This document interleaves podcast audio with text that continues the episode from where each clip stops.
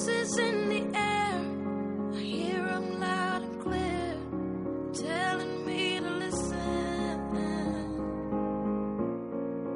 Whispers in my ear, nothing can compare. I just wanna listen. As my world turns, the heart beats not only in my chest, but the heart in the street. So when they feel this, they feel me. But I can't feel nothing outside these Dre beats. I am from the city of evil, came from the bottom, standing on top. I was supposed to be my coffin. What's up? Exception shows me as a dead man walking. But reflection shows this kid still got it. Let it be known I got the throne like I don't know that there's a king. Never grew up around a family cause I'm not a human being. And anyone on my level that's coming in my spot for the top, let them have it cause when I leave the whole world drops. Lace up, Cam. Telling me I'm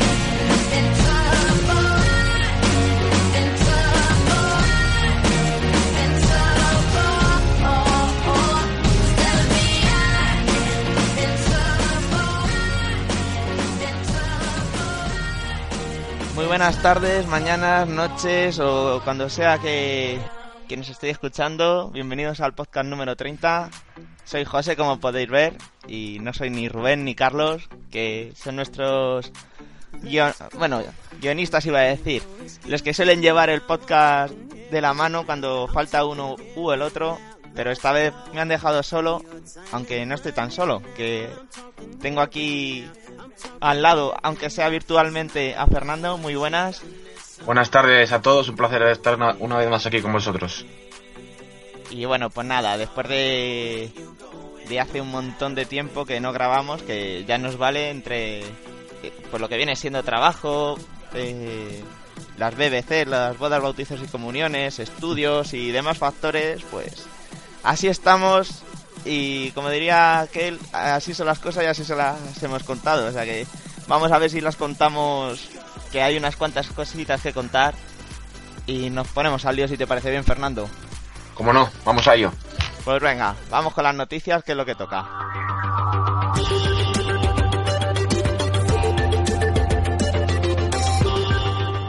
Bueno, pues para abrir este rincón de noticias, qué mejor que empezar a, hablando de entrenadores, que bueno, pues hay algunos, bueno, algunos, diría muchos, que han cambiado su situación, tanto si han llegado a un nuevo destino, han renovado, han pasado de jugadores a, a entrenadores, de comentaristas a jugadores, han cruzado el charco. Como veis, hay muchas cosas y para empezar a abrir boca, pues yo creo que puede hablar Fernando de, de la llegada a los Pistons de Stan Van Gundy. Pues sí, la verdad es que un poco sorpresa porque parecía que, que se iba a ir a, los Warriors o que lo tenía medio hecho, pero eh, nuestro, nuestro dueño le ha puesto 35 millones de dólares encima de la mesa para ser jefe de operaciones y, y coach, o sea, entrenador jefe, y aceptó, ¿no? La verdad es que personalmente bas- bastante contento por porque han sonado nombres que no me gustaban nada para, para Detroit. Y sobre todo porque creo que, a pesar de, lo que mucha gente piensa, Stan Van Gundy es, es un gran entrenador, sobre todo en el tema defensivo, ya que creo que prácticamente ha tenido a todos sus equipos en el top 8 de, la liga en defensas. Así que la verdad es que personalmente, como ya he dicho, muy, muy contento. Es la verdad que yo también pienso que es muy buen fichaje y bueno, pues eh, ahora esperemos que, que os dé el perfil porque por lo menos a simple vista se asemeja con le gusta mucho defender y es el ADN más que nada de los Pistons o de los Bad Boys bien dicho y bueno pues a ver si tenéis mejor suerte que este año Sí, como él ha dicho, a ver si trabaja, bueno, prometió trabajar duro, bueno, como prácticamente todos, ¿no? E intentar devolver a la gente al Palace, ya que va bastante poquita gente a verlos, de los, de los estadios más, o sea, menos, menos concluidos. Y nada, también junto con él ha llegado hace una semana el nuevo general manager, Jeff Bower, que había estado en, los- en Pelicans. Y nada, la verdad es que, bueno, tampoco es que, es, que va a tomar las decisiones por sí solo Van Gundy, sino que va a apoyarse en Jeff Bower. Y nada, a ver qué tal la pareja esta nueva de entrenador y general manager, entre comillas. Pues nada, esperaremos noticias sobre todo tuyas, porque ya no- nos irás dando el coñazo o nos irás contando alegrías, depende, esperemos que sean alegrías. Yo creo que ya toca. Ya toca, ¿no? Después de cinco años ya. Y bueno, pues podemos seguir si, si le parece bien a Fernando y si no, pues también eh, lo que en lo que toca con otro que es, antaño estuvo en la NBA eh, ostentando diferentes cargos y fue Flip Sanders que se, se convierte en entrenador de Minnesota Timberwolves y bueno, pues digo que vuelve porque ya estuvo a finales de los 90 y a principios del 2000 cuando llevó a aquellos Timberwolves a los playoffs, de cuando todavía también estaba por allí un querido Kevin Garnett, que ahora parece que se está arrastrando por las pistas y bueno, pues en aquellas fechas estaba en pleno auge. Pues sí, nada, yo creo que es una decisión un poco, no sé, un poco arriesgada, porque bajarse de, de donde estaba él a, entrenar, imagino que o sea, todos los que ha entrevistado, no, entre los que, entrenadores que ha entrevistado no le han gustado, y no sé, imagino que es un ahora nunca, porque como no llegue el equipo a esos playoffs tan ansiados de, de Minnesota, no seguirá el año que viene. Pues sí. Yo creo que es un, un, experimento de a ver qué puede salir de aquí. Si sale algo positivo, bienvenido. Y si no, pues bueno, pues ya se verá qué pasa. Y bueno, pues este ya no ha vuelto, sino que se queda en su, en su ciudad. Y es Terry Stotts, que amplía el contrato con Portland para las dos próximas temporadas. La verdad es que a mí me gusta, ha hecho un, gran trabajo con, los Blazers, eliminando a los Rockets en primera ronda y han hecho un temporadón, la verdad.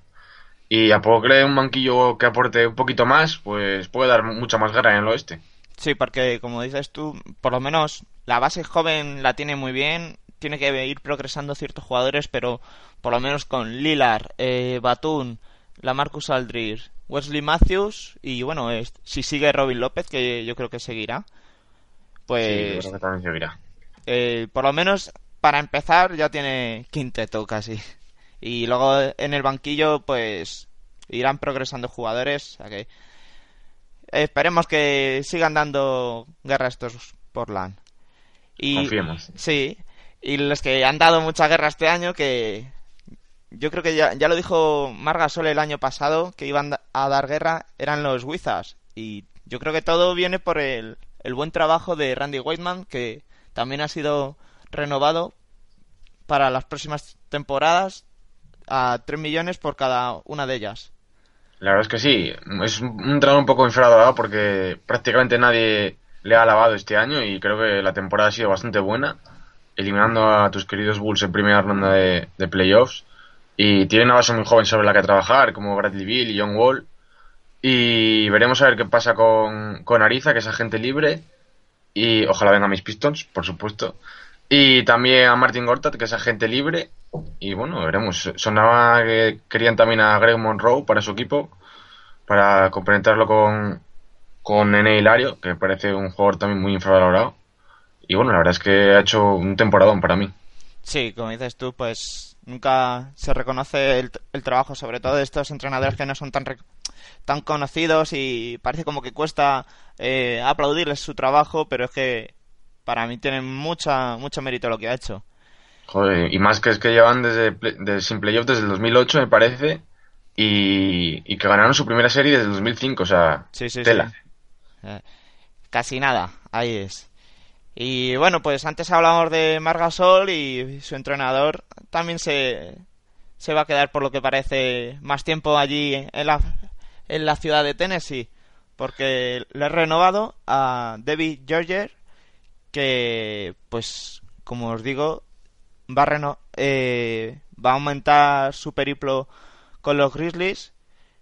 Y yo creo que es igual, otro de, los buenos o de las buenas decisiones que se dicen, porque eh, la verdad que les costó mucho arrancar, eh, con la, lesión de Mars les hizo mucho daño, pero al final se ha demostrado que si juegan en la línea que tienen que jugar, pues pueden, pueden ser un equipo muy temible. Además que es un equipo que personalmente a mí me gusta mucho porque no comparte tanto el balón como San Antonio Spurs, pero hacen un juego muy colectivo, pocos destacan por encima de los demás y bueno, yo creo que un, está bien. Un, equipo en mayúsculas. A mí me ha sorprendido sobre todo al principio porque parece que quería cambiar el estilo de juego de, Memphis y ahí sus malos resultados sobre todo en las primeras jornadas, pero luego siguió, vamos, esa continuidad en el estilo que venía teniendo Memphis estas últimas temporadas y la verdad es que ha hecho una muy buena temporada y como bien dices, si no iba a ser por las lesiones, habrían dado mucha más guerra, sobre todo en temporada regular. Pues sí. Y bueno, pues estos han dado o podrían haber dado mucha guerra y el equipo al que nos vamos no ha dado tanta guerra, que son los Utah Jazz, que tienen nuevo técnico, porque eh, se deshicieron del anterior y ha llegado ahora Quinn Snyder, que va a ser el nuevo técnico para los próximos tres años y pues a ver qué tal. Eh, Snyder ya tiene una, vamos a decir, me- larga, bueno, corta media carrera, por ella ha trabajado como asistente en Los Ángeles Clippers, en la Universidad de Duke, en los Philadelphia 76ers, en Lakers y creo que hasta estuvo aquí en Europa, en, en el CSKA Moscú. Y bueno, pues eh, se ha hecho cargo en, un, de un equipo de la D-League, creo, no sé cuál era. Y, y bueno, sobre todo yo creo que como valedores tiene a Greg Popovich y R.C. Buford, o sea, coach y general manager de San Antonio Spurs, que le defienden a capa y espada. Que imagino yo que cuando le defienden estos dos dos colosos de, de la NBA, pues será por algo. Poco que decir, no, no, vamos a, llevar la contraria nosotros a, a esos dos genios, sobre todo a Greg Popovich. Y nada, la verdad es que tiene un núcleo bastante joven y bueno, yo creo que jugadores interesantes. Veremos qué pasa con Gordon Hayward, que creo que es agente libre restringido. Y veremos también a quién seleccionan en, en el draft de este año. Pues sí, no, queda, no hay que decir mucho más de los Jazz. Y, y otro que mm, cayó muchas bocas, bueno, cayó una, las bocas de unos y cerró las de otros, o, o suscitó cierta, cierta controversia, es Steve Kerr. Y el porqué es muy fácil. Eh, parecía que lo tenía todo hecho para ser el nuevo coach de los New York Knicks, pero a última hora eh, los Golden State Warriors hicieron, como se dice en póker, un all-in, todo nada. Y bueno, pues se han llevado a este entrenador que al final, en conversaciones con Phil Jackson, le dijo que era más bien por temas de familiares, porque tiene al hijo en San Diego, a la, a la niña también por allí en, un, en el instituto, creo. Y pues al final se queda en la bahía de Oakland para los cinco años y 25 millones el contrato. O sea, Sí, ci- parece. cinco por añito. Parece que los rookies tienen ese salario mínimo, entre comillas. Y nada, ha sido, digamos, un, un efecto dominó. Cuando parecía que Van Gundy iba a recalar a- en los Warriors y que Kerr iba a firmar por los Knicks, llegó Tom Gores, que es el, el dueño de los Pistons, y le puso la pasta gansa, digamos, encima de la mesa a Van Gundy, quitándose los Warriors y estos hicieron lo propio con Kerr a, a los Pistons. Ah, perdón, a los Knicks. Sí. Y bueno, yo creo que este fichaje se consolidó eh, después de un partido de, este, de las finales de conferencia y creo que fue cuando, cuando jugaba Sa- San Antonio contra Oklahoma, que fue Golden State a Oklahoma, que se, se jugaba en aquellas fechas la eliminatoria. Y bueno, pues mira, al final se la han llevado, como os comentamos. Y Steve a su vez, ya que se, se ha ido a, a Golden State Warriors, no se va solo a Golden State, porque se lleva también o se une a, a su staff técnico Alvin Gentry. Que Pues sí, la verdad es que es un poco sorprendente porque estando con, de- estaba hasta ahora de técnico asistente con, con Doc Rivers en los Clippers y ya un poco la atención de irse de los Clippers que son, digamos, candidatos casi bastante claros el año que viene si se refuerzan bien al anillo y bueno, imagino que será porque con Kerr tendría un poco más de libertad y un poco más de protagonismo. Sí, yo creo que lo que puede ser es que también que como que pase con como este año con Jason Kidd y Front Lawrence, o sea, Lawrence France, Front Lawrence no es, es Lawrence France, que, que bueno, que lo tenga como entre comillas maestro, que le- o maestro de ceremonia se puede decir y que le lleve o que le aconseje en ciertas eh, situaciones que ya que él es entrenador rookie pues bueno pues por lo menos le pueda sacar de ciertos apuros Sí, esperemos que tenga un poco de mejor suerte que, que nuestro amigo Lawrence, porque si no, si no acaba en la oficina que es el paro y cada día la de más gente pues sí. Y bueno, pues ya que hablamos de entrenadores rookies y que Steve Kerr cerró la puerta a New York Knicks, pues vamos a decir el entrenador que ha fichado a New York Knicks. Porque ha sido el, un- uno de esos, yo creo que de, de los que estaban escritos, Phil Jackson llegó con su lista y dijo, este, este o este, ya está, de aquí no me muevo. Y entre esos nombres que Phil Jackson dijo, pues estaba Derek Fisher, el exjugador de Oklahoma City Thunder y que ahora, como os comentamos, pues va a ser el nuevo entrenador de New York Knicks. Y bueno, pues también va, va a cobrar 5 millones durante los próximos 5 años. Igual que el contrato de Steve Kerr, como antes os decía Fernando, pues eh, parece que es lo que es la moda ahora en- con estos contratos y llama mucho la atención porque van a, van a cobrar entrenadores rookies como Kerry Fisher más que entrenadores eh, mucho más respetados como e- que ellos, como por ejemplo eh, Rick Carlisle, Tom Thibodeau, pues Doc Rivers. Sí, la verdad es que es un poco sorprendente, digamos, estos salarios de, de estos entrenadores rookies que a pesar de que puedan salir bien, no, digo, no, digo- no decimos nosotros que no, pero cobrar tanta tanta pasta, al menos, por ejemplo, Van Gundy y los Pistos eh, tiene dos funciones, ¿no? Pero, pero vamos, me parece, y no, y no es precisamente rookie, pero los contratos de, de estos entrenadores son un poco exagerados, Pues en mi opinión. De más, di- diría yo también. Y bueno, pues para cerrar todos estos bailes de entrenadores que ha pasado en la NBA, pues las últimas, o el último en cerrar esta lista es, como antes os decíamos, uno que ha cruzado el charco. Aunque lo cruzó en su día para venirse a trabajar a Europa, ahora lo vuelve a cruzar para llegar a su país, y es David Blatt, eh, el actual, bueno, ex entrenador de Maccabi Tel Aviv. También algunos os sonará si seguir las selecciones por ser el seleccionador de Rusia hasta en- antaño. Y bueno, pues ahora ha fichado por Cleveland Cavaliers a razón de cuatro temporadas, 20 millones. Otros cinco, salario, salario mínimo, como siempre. otros cinco salario mínimo interprofesional de los entrenadores rookies, 5 millones por año. Sí, el mismo que el mío, me parece aquí. Lo único que a nosotros se nos escapa mucho dinero que de esos 5 millones. sí. Y bueno, Hombre, la verdad es que yo creo que, sonando todos los que sonaban para, para Cleveland, yo creo que los, los, los aficionados deberían estar contentos de este equipo porque creo que debería poner un poco de orden y sobre todo defensa en, en los Caps, que ha sido lo peor de este año. Y confío en que, en que lo haga bien, la verdad. Pues sí, yo también. A mí me gusta mucho este entrenador, sobre todo defiende muy bien, hace zonas mixtas que, por ejemplo, al Madrid en, en la final de la Euroliga le hizo mucho daño y bueno, pues así se llevó el trofeo este. Y puede aportar yo creo que algo diferente a la NBA. Y bueno, no nos olvidemos que es el primer entrenador que llega desde Europa y va a ser jefe, entrenador jefe en una franquicia de la NBA. Pues sí, espero que sea el primero de muchos. Esperemos, porque hay mucho talento también aquí.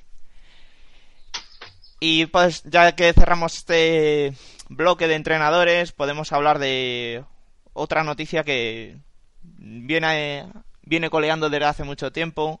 Es el caso Sterling, que parecía que todo se iba ya a sentenciar y iba a salir o se iba a apaciguar y ya se iba a resolver, pero eh, pues Donald Sterling ahora se ha vuelto, se puede decir, ha hecho como el gato, se ha puesto panza, patas arriba y pues se, se ha vuelto reacio a pagar la multa. Ha denunciado a la NBA y ahora la, la NBA pide explicaciones porque no se sabe quién está a cargo de, la franquicia de, de los Clippers, si es Donald Sterling o su mujer Shelly Sterling. Sí, la verdad es que hay bastante lío en este tema. Eh, yo espero que, que venda el equipo, además creo que no, que no lo ha regalado precisamente por el, por el dinero que le ha vendido. Y espero que no, que no pise ni- ninguna cancha nunca más de NBA y que no, que no, que no sea más noticia porque se le está dando demasiado, demasiado bombo y demasiada publicidad gratis a este personaje. Pues sí, demasiado, demasiada publicidad, como tú dices, para este personaje que no merece nada más, porque bastante ya es lo que ha hecho. Y bueno, pues yo creo que ahora lo único que hay que esperar que se resuelva el caso, que no sé si es ahora a mediados de julio o algo así, o a principios de julio. Y creo que el que está sobre todo impaciente es Steve Ballmer, que presentó una oferta de 2.000 millones de dólares. Y bueno, la NBA también quería que Ballmer estuviera o comprara la franquicia. O sea que de momento esto es lo que hay. Os contaremos más cositas cuando sepamos algo más, pero de este caso no se puede hablar más. Pues no. Y de los que hay que hablar, pero sí o sí, es de los mejores quintetos del año. Como no, típico la NBA, después de pasado los playoffs y las finales, pues saca los mejores quintetos y bueno, pues la verdad que están los mejores, como la misma palabra lo dice. En el primer quinteto está Kevin Durant, LeBron James, Joaquín Noah, Chris Paul y James Harden. No sé si te falta o te sobra alguien. Yo, yo igual habría metido a, a Stephen Curry de falso 2 por, por, Har- por, Har- por Harden, pero bueno, no sé. Está, a ver, la verdad es que hay nombres que... O sea, los más importantes están, pero bueno, también se quedan algunos fuera. Pues sí, Mm, yo creo que hay que reseñar que, no es porque sea de mis Bulls, pero Joaquín Noah es el primer europeo en conseguir el trofeo de, de mejor defensor y estar en el mejor quinteto mm, en el mejor quinteto del año, porque el año pasado fue Margasol y si bien me acuerdo estuvo en el tercero, ni en el primero ni en el segundo. Y bueno, pues podemos seguir con el segundo mejor quinteto, que lo componen Stephen Curry, Blake Griffin, Kevin Love, Dave Howard y Tony Parker. La verdad es que también otro equipazo. y bueno, hombre, llama un poco la atención que han metido ahí a Howard, que es center, junto a Kevin Love y Billy Griffin, que son dos, dos cuatros. Ha hecho ahí un poco de trampa. Pero bueno, la verdad es que, como, como igual solo me falta en el tercer quinteto a Anthony Davis, que creo que ha hecho un temporada. Pero, ¿a quién quitas? Es que lo malo. A lo que dices tú de lo de Griffin y, y Love, me, me recuerda como diría Carlos, aquí el que falta. Dice, no, es que como son Fs, pues los puedes poner ahí, da igual. De aleros y de, y de, de cuatros, ya está, no pasa nada. Hombre, son muy buenos, pero tanto como para jugar de tres, no, no sé yo. No, no, no, no lo vemos todavía. Y bueno, pues para cerrar estos tres quintetos, eh, lo cierran Al Jefferson, Paul George, Marcus Aldridge, Goran Dragic y Damian Lillard. Pues sí, me alegro mucho por, por el Jefferson sobre todo, porque ha hecho una buena temporada. A pesar de que no sea uno de mis jugadores favoritos, creo que eh, es muy muy bonito de ver porque tiene unos movimientos increíbles al poste. Y totalmente merecido también para Dragic. Son los dos de los que más me alegro que estén ahí, la verdad. Sí, me pasa como a ti. Eh, sobre todo por, bueno, Al Jefferson tiene, para mí tiene mucha más calidad o es tiene un reconocimiento mucho más que Dragic, pero sí que sobre todo se reconoce que, pues al final el trabajo bien hecho eh, se premia porque Dragic se quedó a las puertas del playoff y bueno, pues estuvo ahí unos, un sabor amargo que bueno, pues parece que se la han quitado con este esta nominación. Pues sí, se quedó sin playoff y sin, y sin All-Star, que yo creo que también era merecido. Sí. Y bueno, si quieres nos, nos ponemos a repasar más noticias que están de actualidad en la NBA. Ahora sí que se pueden decir que ya está muy cerquita a la, en las fechas que estamos. Y es que los Charlotte Hornets han presentado la- sus nuevas equipaciones. Eh, como, como es normal, la primera equipación es blanca. Eh, a mí me, me gusta. Bueno, la primera equipación es, es blanca. Pero bueno, los colores que tiene están bien. Eh, eh, juegan las tres equipaciones con un verde tur- o un turquesa, se puede decir, el blanco y un morado así como lila, se puede decir, ¿no? Hmm, Más o menos. Sí. Y bueno, pues como os digo, la primera es blanca, el, lo que es el estampado o el fondo es blanco, la segunda es turquesa y la tercera lila. Eh, están, están bien, la verdad. Las camisetas, eh, pues los colores son llamativos y pues están bien. pero yo creo que dicen que tienen un poco rollo retro y bueno, de rollo retro nosotros, Fernando y yo ya lo hemos hablado que, que podrían ser mejorables. O sea que te, de- te cedo el honor y explícales por qué pueden ser mejorables. Bueno, a ver, creo que no, no es que sean no es que sean feas, sino que están bien, pero les faltan ese algo para, para, para digamos, estar en, en una de las mejores camisetas de la liga, ¿no? Yo como, como os comenté cuando, cuando salieron, me hubiese encantado que, que hubiesen hecho como la camiseta esta típica de, de los Raptors que tiene el dinosaurio por delante, que me parece preciosa, pues lo mismo aquí con los Cats, que su, su, su logo me encanta, y hubiese quedado una de las mejores camisetas casi sin, sin dudar de la liga, pero bueno, eh, no sé, De las temas que- de marketing, me imagino. Sí, pero co- como dices tú, eh, hubiesen quedado unas camisetas de las que tienes en- apuntadas en tu lista y dices, me la tengo que comprar. Sí, sí, esa es de- esas que las tienes marcadas en rojo y dices tú algún día esta cae. Sí, cuando ahorre me la compro. Después de 50 camisetas que tenemos algunos apuntadas, que nos tendrá que tocar la lotería para hacernos con tantas, pero bueno. Y bueno, pues ya que hablamos de las camisetas, eh, se, se dio a conocer con, e- con esta presentación que el logo de la NBA ha cambiado de sitio en las camisetas de la NBA.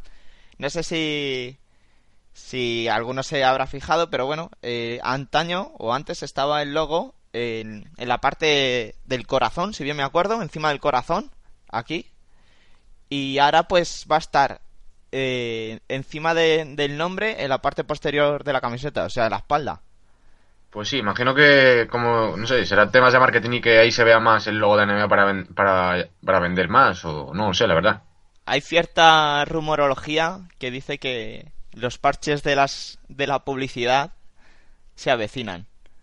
Hombre, yo creo que es, digamos, casi inevitable, ¿no? Porque, porque pueden, pueden ganar mucho dinero gracias, a eso.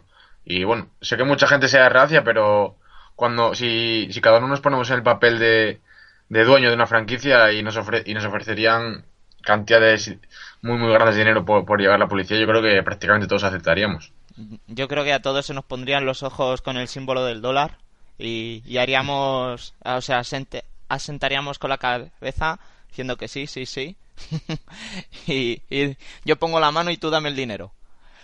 Y bueno, pues yo creo que así de noticias de actualidad ya más o menos se puede, se puede decir que ya están finiquitadas y nos vamos a meter con, con las jóvenes promesas que ya vienen pisando fuerte y es que se, se celebró ya hace un tiempo el Draft Combine que bueno siempre se celebra en Chicago y pues para el que no lo sepa eh, se compone de los jugadores que han militado en las universidades y son elegibles o se pretenden eh, elegibles para el draft pues hacen unas pruebas físicas y bueno, pues le miden de todo. Le miden la masa corporal, la altura, eh, lo que saltan en parado, lo que saltan eh, con carrera y hasta, em, lanzamientos, quién es el más rápido. Bueno, la verdad que, que no tiene desperdicio porque les hacen un análisis exhaustivo de arriba abajo. Sí, algunos quedan bien parados y otros, como ya veremos a continuación, no, no quedan tan bien parados. Pues sí, porque, por ejemplo, como dices tú, eh, hay algunos que parece que se meten en la lavadora y se encogen. Y, y, y vais a decir por qué. Mira, por ejemplo, Don McDermott, que es un caso muy claro, eh, estaba tallado por la Universidad de Creighton en 203 y sin zapatillas eh, está tallado en 1.98 en el Drag Combine. Ah, Pierde ahí 5 centímetros Que La- son muy importantes, yo creo. Sí, yo, yo no sé qué zapatillas llevará, pero vamos, 5 centímetros, buenas alzas, diría yo. Casi tacones debería de llevar, casi. Joder. Oye, tiene cierto estilo el hombre. Eh, Aaron Gordon también, de 2.05, el freshman de Arizona, a 2.01. Pues también, oye, tiene su... su... su eh, desnivel, se puede- Sí. Un caso que ha llamado mucho la atención y que, bueno, nos tenía un poquito engañados. El, nuestro amigo Gary Harris de Michigan State, de los Spartans, el escolta, de 1.93 pasa a 1.87. Sí, la verdad es que ha sido yo creo que, si no que el que más perjudicado ha salido de, en este tema, en las pruebas de mediciones del draft combine. Y bueno, a- yo, pero bueno, a pesar de, digamos, que es pequeño para la posición, yo creo que va a cumplir porque me gusta mucho como jugador y va a cumplir sobradamente. Yo creo que sobre todo es factoría de Tonitso que, que ya son garantías. Para el que no lo sepa, pues Tonitso ya lleva la tira en los Spartas, es un entrenador más que reconocido y se le conoce sobre todo por formar buenos jugadores. Sí, la verdad es que tanto él como Paine que, que van a ir a este draft, que son los dos más conocidos y importantes, digamos, aunque haya alguno más, yo creo que van, van a hacer los dos muy buena carrera en la NBA. Pues sí, y bueno, pues para hablar de gente, o sea, para terminar de gente que mengua, pues vamos a hablar del MVP del- de la pasada Madness, Sabas Napier, el boricua, que de 1.85 eh, lo metemos por la lavadora, le damos el centrifugado y pasa hasta 1.80. Es, es increíble que, que tipos con un 80, que prácticamente es lo que medimos eh, la gente normal, digamos, lleguen a pelearse con, con los verdaderos monstruos que hay en la NBA. Pues sí, parece como dice que es imposible. Se te vienen a la mente casos de, pues yo qué sé, bajitos que han estado en la NBA, pero sí es que es verdad que con talento se puede comba- combatir centímetros. Sí. Y bueno, pues como antes también os decíamos, aparte de los que pierden peso, o sea, pierden estatura, hay algunos que ganan o pierden peso. O bien dicho, eh, se exceden de cierta masa de grasa. Eh, lo normal para estar delgado, definido, para que tengáis unas referencias, es entre un 7 y un 10%. Nosotros, las personas de la calle, pues podríamos estar entre un 13 y un 17. Eso sí, ya por encima de un 17 es algo como un no retorno.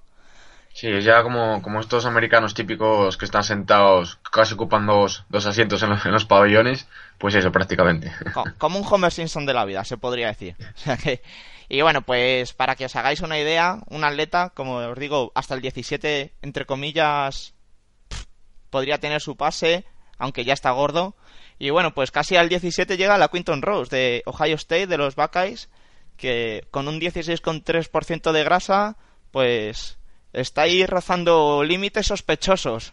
Sí, más que, más que sospechosos. Yo creo que demasiadas hamburguesas se ha, se ha zampado este hombre. Sí, luego tenemos, pues, por ejemplo, a Alex Kirk, que tiene un 13,6, a Kyle Anderson, que a mí me encanta y me sorprende que esté por aquí.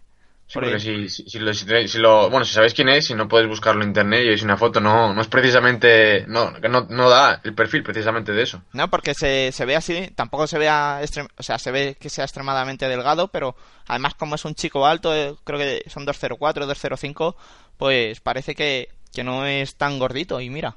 Y otro que, que también me impresiona, bueno, me impresionan los dos que quedan. Eh, Nick Stauskas, Nick- Nick Stauskas, que me, me trabo, de los Mich- de tu Michigan Wolverines, Fernando, que 12 con 1. Sí, la verdad es que me ha sorprendido bastante. No sé, imagino que, que, que el tema de acabar la, la, bueno, la carrera o acabar el curso universitario y dejarse un poco este mes y medio después de la Madness, pues habrá Sí. hecho sus efectos. Imagino yo que algunos se habrán cuidado más, otros menos, y por eso estos resultados. Y, y el que cierra estos, estos cinco que, que tengo o que es- están reseñados, pues es Jordan Adams, también de UCLA, compañero de Kyle Anderson, con un 10,8. Aunque bueno, más o menos es algo ya más normal, entre comillas, porque se puede acercar mucho al 10, que el 7 y el 10 es lo normal para ellos, pero bueno, se pasa un pelín. Sí, podemos decir que Nucla se come bien, ¿no? Eh, parece que Los Ángeles. y otros que parece que comen menos o que los han castigado sin comer, pues son los que tienen menos grasa corporal. Y pues llama la atención casos como Ras Smith de Louis Cardinals, que este ya es campeón de la liga universitaria, 3,5% de grasa. O Jeremy Grant de Syracuse, 3,8%. De André Daniels de los actuales campeones de Connecticut Huskies, 3,9%. La verdad es que son verdaderos, si lo tenéis ocasión de ver, a esos jugadores son impresionantes. Mm. Markel Brown, que a mí es un jugador que me encanta, de los Cowboys de Oklahoma State, un 4,2. Y Jordan Clarkson de Missouri, otro también tan como Markel Brown 4,2. O sea que están chupadísimos estos jugadores. Estos sí, sí que se han cuidado. Sí, yo creo que han pasado hambre también. Probablemente. Y bueno, pues como os decimos, eh, miden todo, eh, pesan todo, te analizan hasta yo creo que el, el pelo que tienes aquí por lo que parece y pues les miden también la longitud de envergadura que para el que no lo sepa es de, pun- de una punta del dedo índice, o sea, del dedo índice, el dedo anular, creo que es el, si bien ma- si bien lo digo, el del el medio de, o el del centro de la mano, es el dedo anular.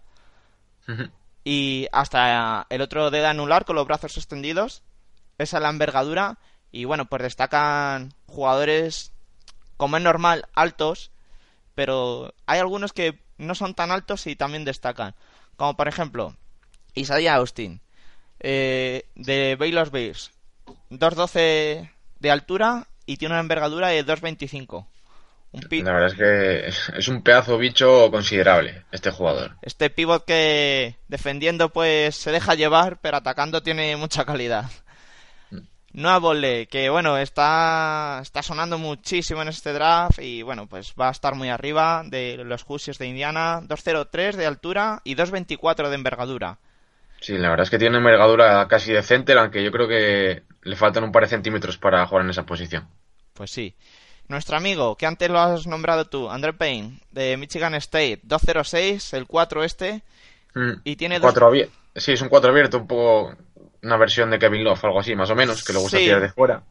No, Pero bueno, a este, a este sí que se le veía que tenía los brazos ya bastante considerablemente grandes. Es- está claro, o sea, él tiene cara de bobalicón, pero cuidado con el amigo que, que es un currante y un matón de la vida.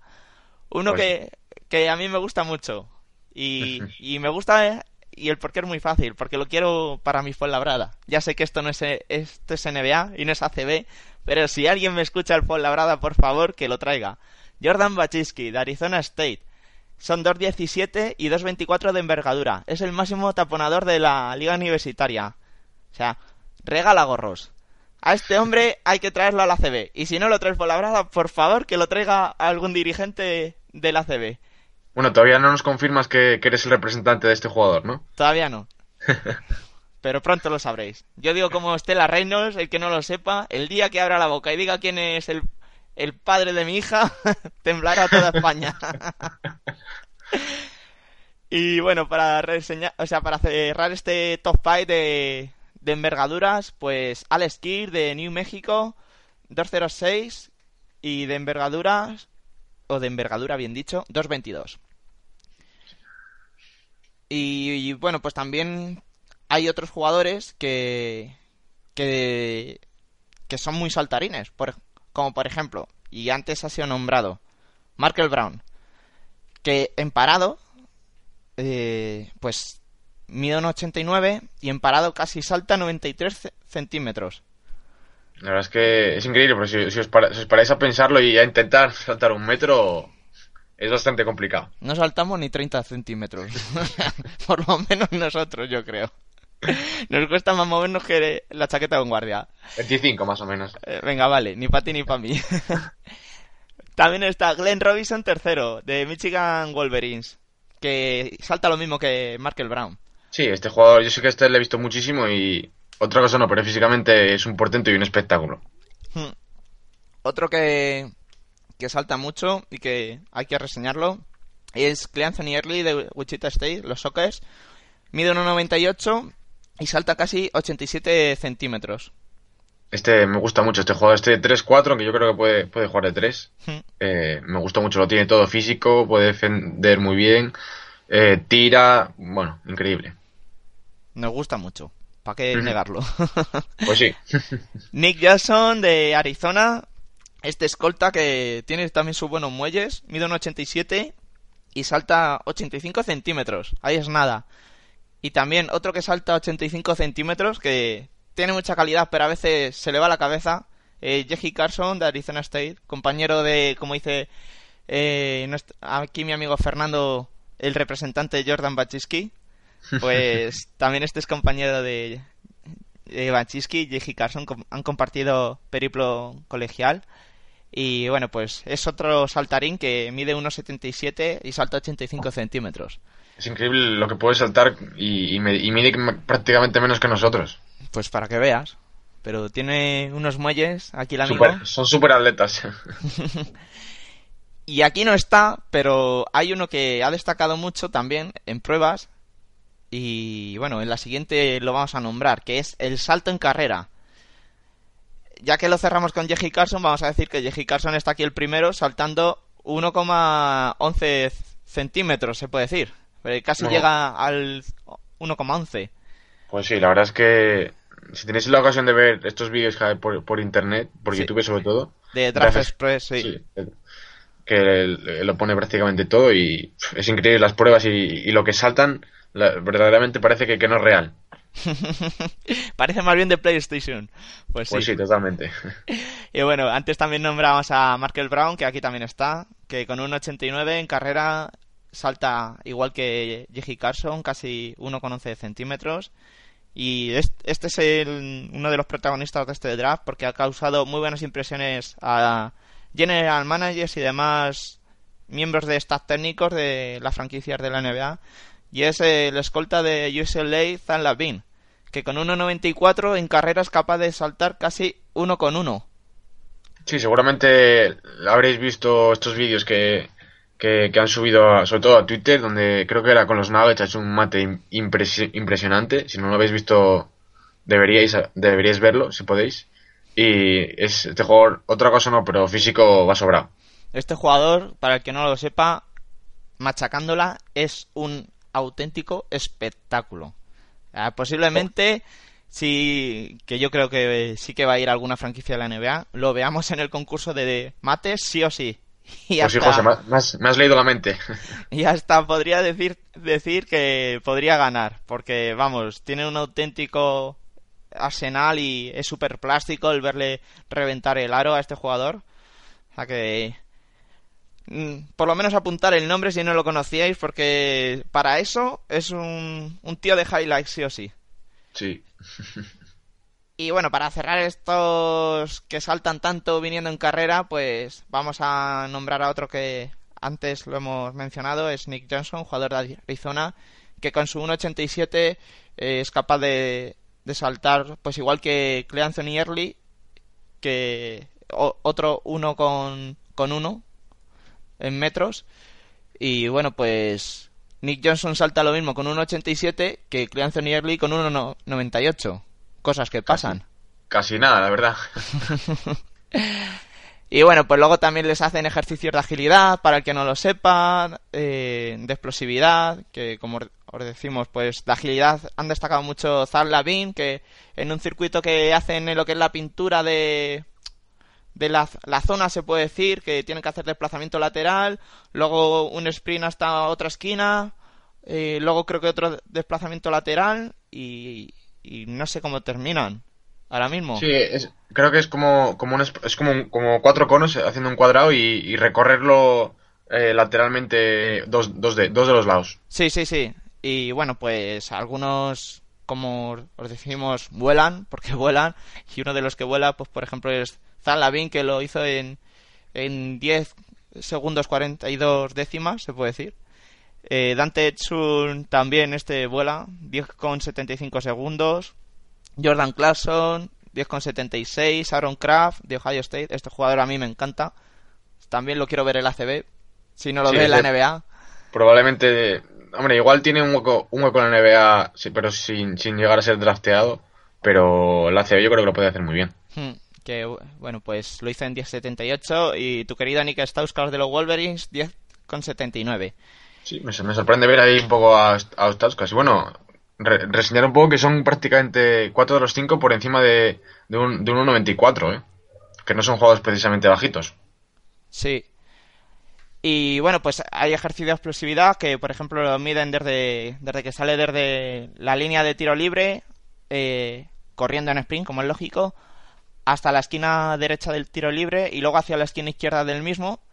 Y pues, como os decimos, sirve para medir la velocidad que tienen para cambiar de dirección los jugadores. Y pues destaca jugador, a mí este me impresiona que esté el primero, Aaron Gordon, de Arizona State, os iba a decir Arizona State, de Arizona, que eh, se puede decir que es un jugador ya un poquito alto, 2.02, y en 2.76 hizo este circuito. Sí, la verdad es que sorprende ver a, a un jugador de más de dos metros ser el, el número uno, digamos, en, en este tipo de ejercicios, ¿verdad? Sí, porque luego le siguen Zach Lavin con 2,8, Tyler Ennis, el base de Syracuse con 2,84, Kendall Williams de New Mexico con 2,85 y de Andre Kane, otro jugador que a mí me encanta, de Iowa State, los Cyclones, eh, 2,85. Pues sí, la verdad es que sobre todo Khan es otro tipo de- como Aaron Kraft, que bueno, igual sí que este puede ir a algún lado drafteado, pero si no, aquí en Europa lo podría hacer muy muy bien. Hmm. Y bueno, pues para terminar es, es todas estas pruebas que algunos se estarán aburriendo, otros pues estarán tomando nota, imagino, pues eh, hay otro ejercicio de velocidad, es muy sencillo eh, y consiste en recorrer tres cuartos de pista eh, pues haciendo un sprint, para qué negarlo. Y bueno, pues el más rápido ha sido Key McDaniels de Clemson, este escolta si bien mm, si no estoy equivocado. Y lo- Sí, es, es, es, es un 3 me parece, sí, sí, Sí. sí, no me equivoco. Un poco bajito, pero... Sí, bueno. 2-3. Jugará de escolta posible o de 3, depende, sí. Pero bueno, este perimetral, para no confundirnos. En 3,10 hiz- hizo este circuito. Melvin Egin, este jugador de Iowa State, lo hizo en 3,14. Glenn Robinson, que antes lo hemos mencionado, con 3,15. Dandre Kane, el base de Iowa State, en 3,16. Y Markel Brown, el escolta de los Cowboys, con 3,18. Pues sí, la verdad es que prácticamente muchos han repetido en, en varias pruebas, así que se ve que son grandes atletas. Hmm. A que esto es como los tallan. Y como ya hablamos de las jóvenes promesas, si quieres podemos hablar de el orden de elección de el, lot- el lottery pick de el- lo que se hace todos los años que consiste en a ver quién consigue el número uno y y si nos remontamos en el tiempo yo creo que lo vais a saber quién consiguió el número uno. ¿Tú lo sabrías decir, Fernando? Yo, yo creo que sí. Desgraciadamente para, para, para mis Pistons, eh, los Caps, que, que partían en el, en teoría se iban a llevar el pick 9, eh, les ha tocado la lotería. Y una vez más, o bueno, o dos o tres, ya no sé cuántas. Sí. Y van a, van a elegir con, con el número uno este año. Pues sí, parece mentira, pero yo creo que sobre todo de los dos últimos buenos drafts, porque el último fue, bueno, buenos, hay algunos que son buenos, pero bueno, reseñables de verdad, pues fue el de LeBron James, Diane Wade, Chris Bosh, Darko Milicic y, y, y Carmelo co- completaron el, el top 5 de ese draft y fue en el 2004 o 2003. O Verano del 2003, sí. 2003, vale. Y bueno, pues eh, Cleveland Cavaliers se quedó con el pick 1 y el, como no eligió a LeBron James. Pues ahora también en este gran draft que parece que eh, va en co- en consonancia de calidad con aquel, bueno, eso dicen, ya se verá a ver cómo se desarrollan los jugadores estos en la NBA, porque mucho se puede decir, pero luego también también, o sea, luego también tienen que dar el callo en la NBA. Y bueno, pues también tienen el pick 1 los Cleveland Cavaliers, como ha dicho Fernando, y pues se han quedado ordenados así. Eh, los Cleveland Cavaliers el 1, Milwaukee Bucks con el pick 2, en el pick 3 elegirá Philadelphia 76ers, en el puesto número 4 Orlando Magic, quinto Utah Jazz, sexto Boston Celtics, séptimo Los Angeles Lakers, octavo Sacramento Kings, noveno eh, los iba a decir los, los New New Orleans Hornets, no, los Charlotte Hornets. Me cuesta, parece, acostumbrarse a, esta, a estos nuevos Hornets. Cuesta cambiar el chip. Sí, sí, sí. Y bueno, los Hornets de esta ronda proviene de los de tus queridos Pistons.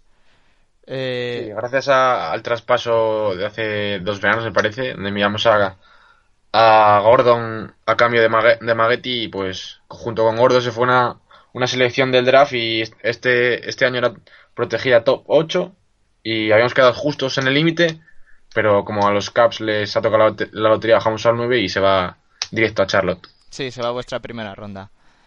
Y bueno, pues en el puesto número 10 elegirá otra vez Philadelphia 76ers. Ahora es de los nuevos Pelicans. En el 11 elegi- elegirá Denver Nuggets. En el 12 otra vez Orlando Magic. De los Knicks vía Nuggets por el traspaso este que de Carmelo Anthony. En el 13 elegirá Minnesota Timberwolves. Y en el 14, para cerrar est- estos equipos que no se metieron para playoff, elegirá. Eh, iba a decir Arizona. Phoenix Suns. Tanta- le has querido cambiar el nombre a la franquicia. Sí, sí, tanta NCAA no es bueno, como veis. Y bueno, pues a partir del puesto número 15 van a elegir según se clasificaron en, en orden de balance victorias-derrotas, se clasificaron pues según se clasificaron los equipos en temporada regular. O sea que hay algunas también, algunas rondas que van para otros equipos, vía no sé, de otros. Y bueno, pues no vamos a aburrir diciendo todas las rondas. No, hombre, se puede comentar que, que los Suns tienen hasta tres de, prime- de, de, de- O sea, lo diré bien. De primera ronda. tres picks de, de primera ronda, sí. Sí, luego tienen unos cuantos también de segunda, pero bueno, los Suns que es como los Sixers casi, tienen eh, copan ahí medio draft, se puede Sí, decir. El 50% de- del draft es de ellos, casi. Sí, lo- luego los venderán y ha- harán harán el agosto, nunca Pues mejor seguro. dicho. y pues si quieres, antes que lo hemos hablado, pues podemos hacer nuestro pequeño mock, ya que hemos seguido entre comillas un poquito la NCAA, pues nuestro mock hasta hasta el 10 Sí, para no aburrir mucho a la gente, porque habrá gente que le guste y otra gente que, que no los conozca y entonces no puede, no puede, no podría dar su opinión, vaya. Sí, pasará este tramo diciendo callados pesados. Seguramente. pues te cedo el turno. Para Venga, el pues pick uno. Empiezo yo. Yo creo que, bueno, es, es difícil predecir a, los Caps, que ya el año pasado nos dieron una gran sorpresa, eligiendo a Anthony Bennett. Pero bueno, yo creo que, bien, visto estos problemas en el pie que ha tenido últimamente Embiid, que parecía el número uno claro, y que yo creo que además bien tirado por parte de, la franquicia de, de, Cleveland, de Cleveland, yo creo que van a elegir a Andrew Wiggins esta vez, porque es después de, de, de, Embiid el jugador con más techo de este draft. Pues yo coincido contigo, aunque están ahí Wiggins y Parker que, bueno, pues se pueden, o parece que se van a disputar el pick 1, pero yo creo, sobre todo me decanto por Wiggins porque Parker no defiende mucho, y si Parker no defiende mucho y Kyrie Irving pues tampoco, y, y muchos más en defensa de los Cavaliers no defienden mucho, pues al final nos vemos nosotros defendiendo y nos plan. Y bueno, yo creo que se van a decidir por Wiggins por eso, porque es mucho más disciplinado en tareas defensivas y ya está. No me Sí, voy a pues, más. se, complementa mejor con Kyrie. Sí, Y bueno, para seguir aquí con este pequeño mock, vamos ahora con, con Milwaukee Bucks. Yo creo que después de Wiggins, yo creo que lo van a tener bastante fácil y, y van, a, van a escoger a Jabari, a pesar de que puede jugar de 3 y también de falso 4, digamos.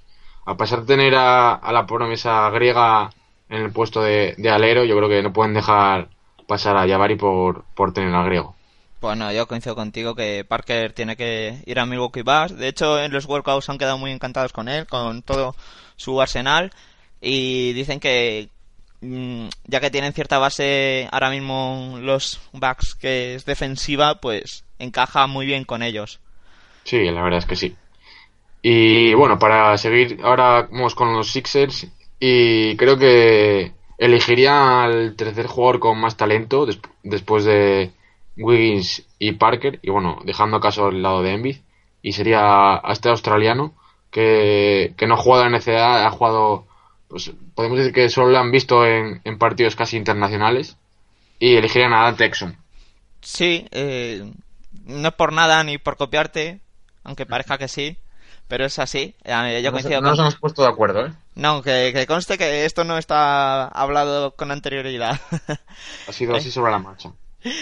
Yo coincido con Fernando, el jugador este que como dices tú, pues lo han visto prácticamente pues en partidos de, de selecciones Eh, yo creo que más que nada también destacó sobre todo en el Night Hop Swimming del el año pasado, que llamó la atención de todos los general managers y ya le cogieron la matrícula.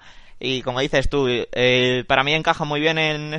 Bueno, encaja muy bien, pero sí que se complementaría muy bien con Mark Carter Williams, aunque también ha sonado de que lo lo traspasan.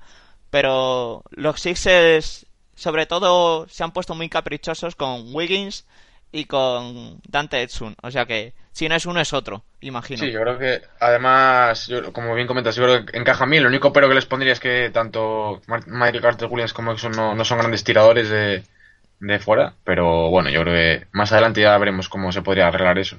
Y si te parece, vamos, vamos con el siguiente pick ya, que elegiría en el número 4 Orlando Magic.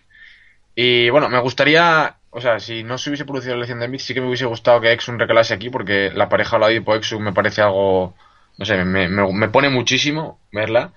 Pero como ya hemos dado a Exum a los Sixers, yo elegiría el número 4 para Orlando a un base. En este caso, el mejor base que hay disponible es Smart. Y bueno, poco más que comentar.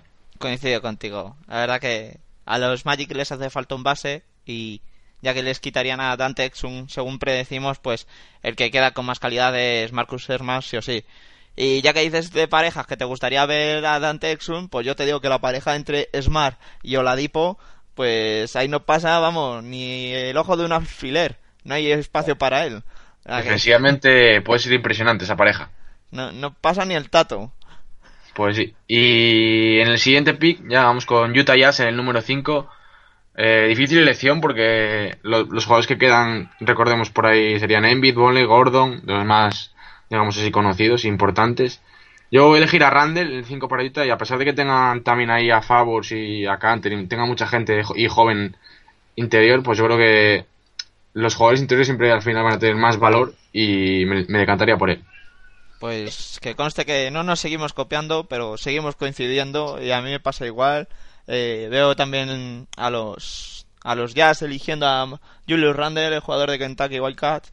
Y pues yo creo que, sobre todo antes de que hablamos de una pareja, pues a mí me gustaría mucho, y me pone también, como dices, de ver, eh, ver la pareja que puede formar en el pick and roll Trey Bury y Julius Randle.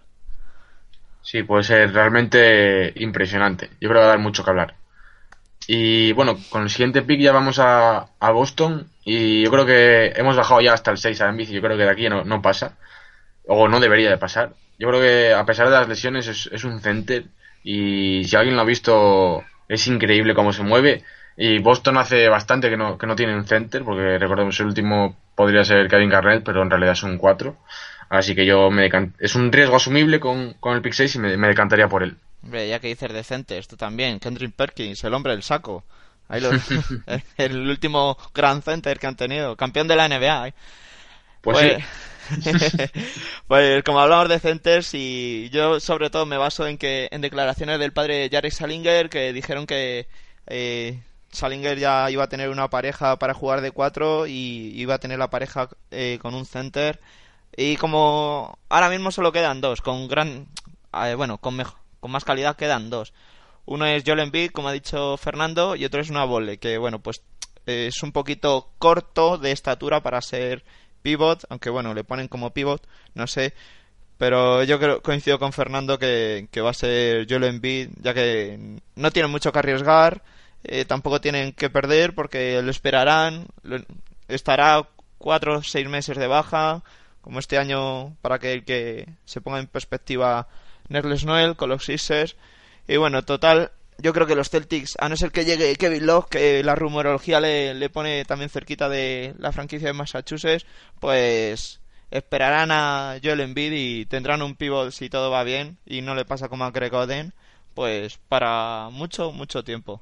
Ojalá que no, porque la verdad es que este jugador es una, es una delicia. Pues sí.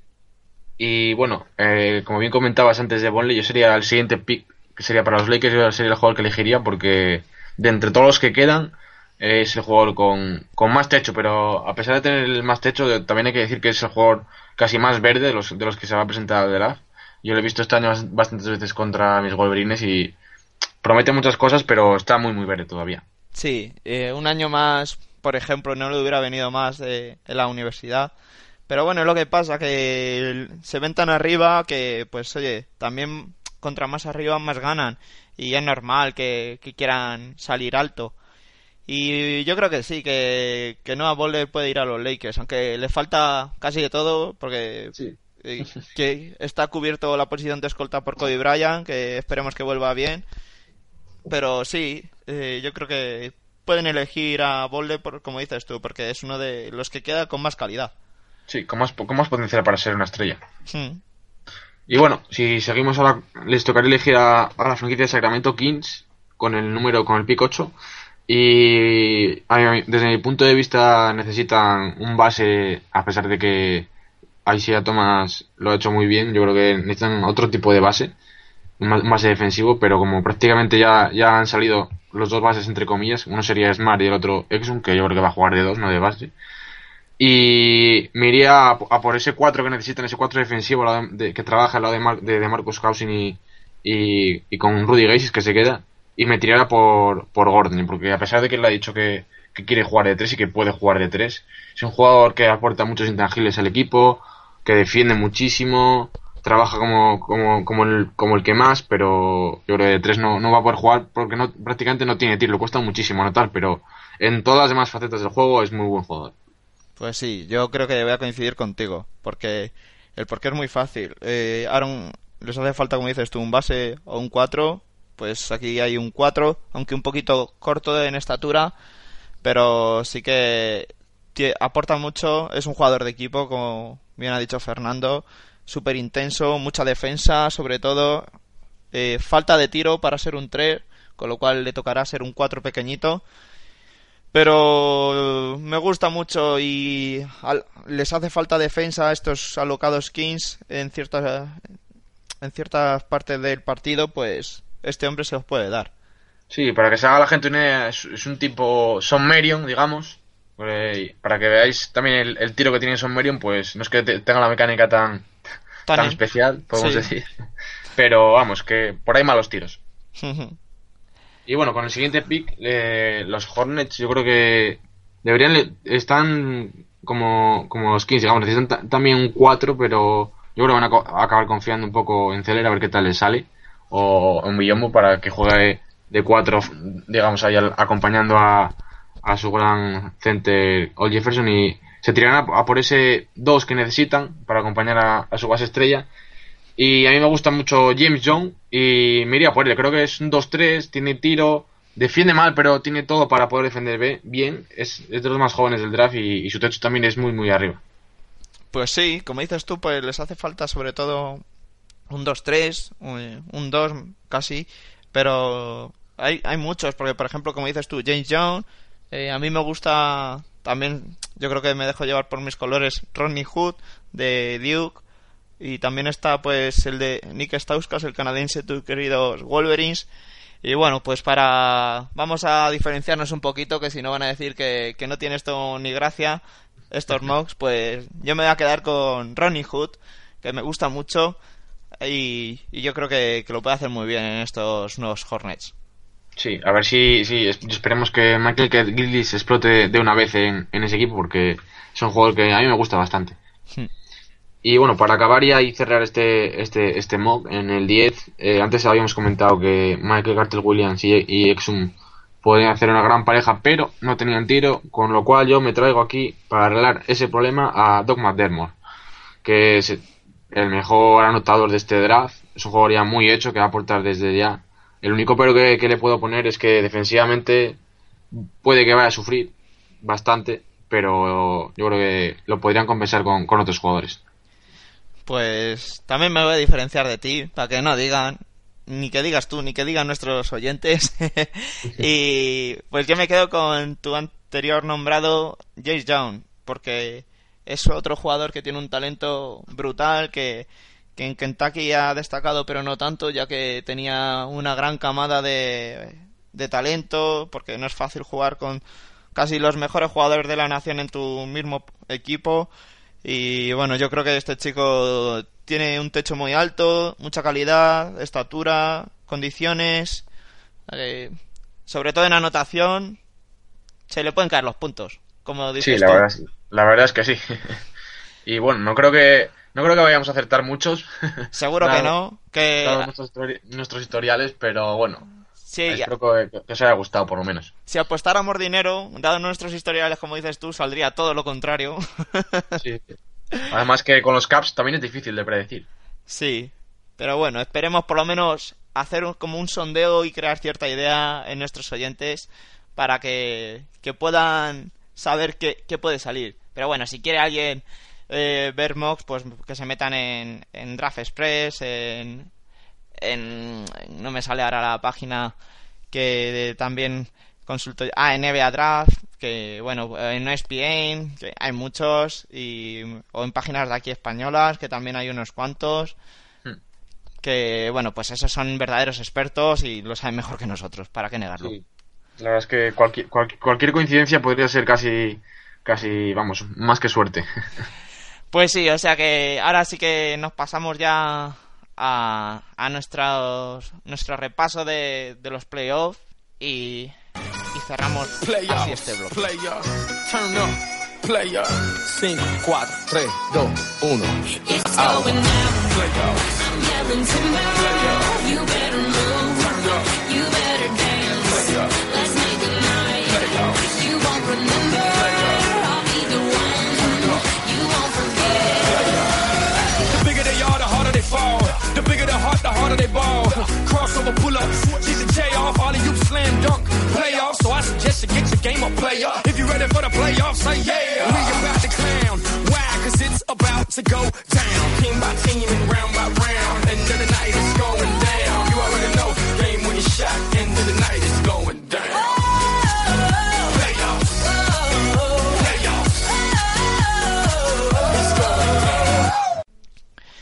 Bueno, pues ya estamos aquí con el repaso de los playoffs. Y bueno, como os hemos dicho, eh, lo dejamos hace antaño, pues hace un montón.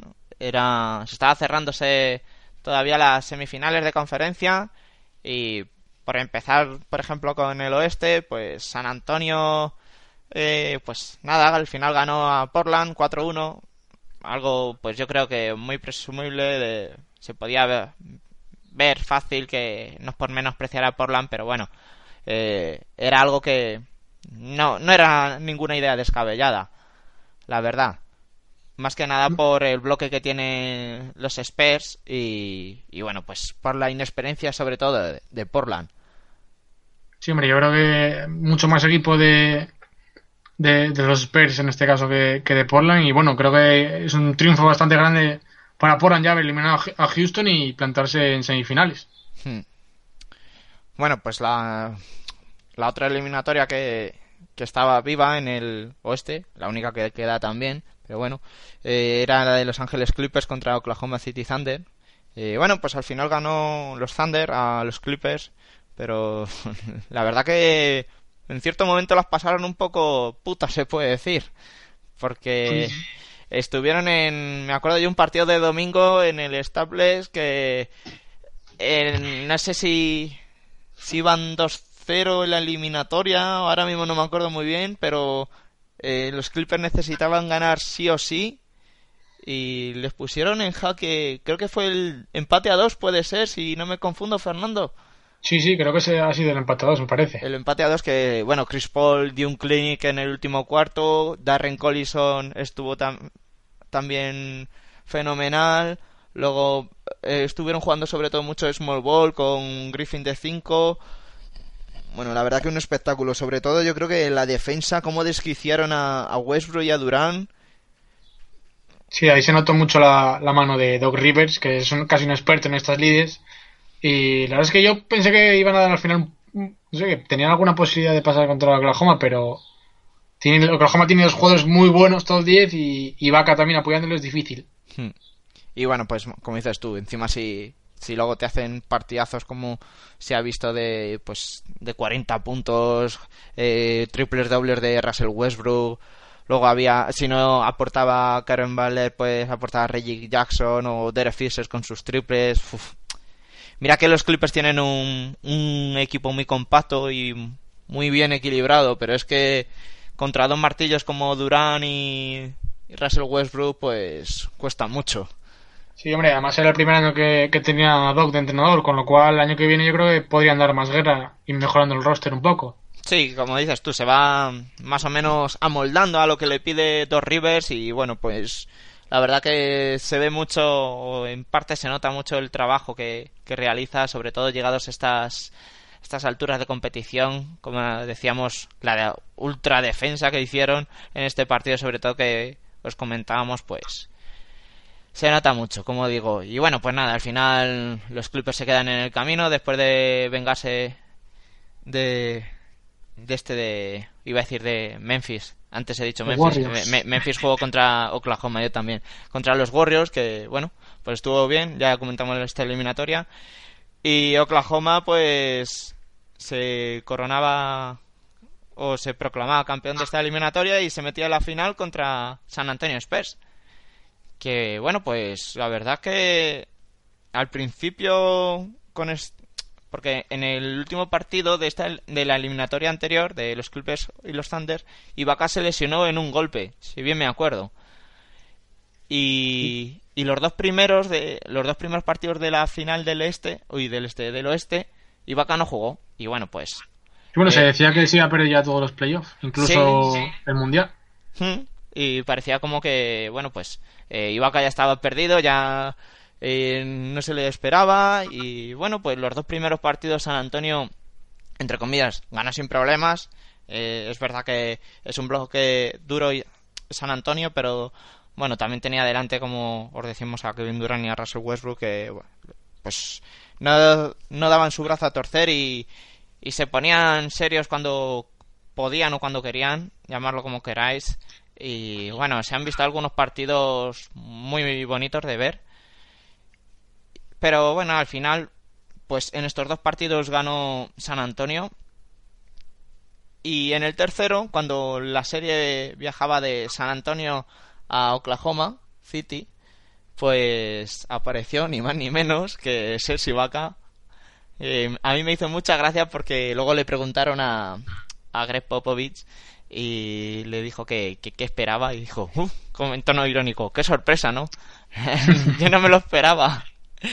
Eh, ya es perro viejo y bueno, yo creo que un poco entre comillas a este hombre no se la dan, se sabe todas las artimañas habidas y por haber.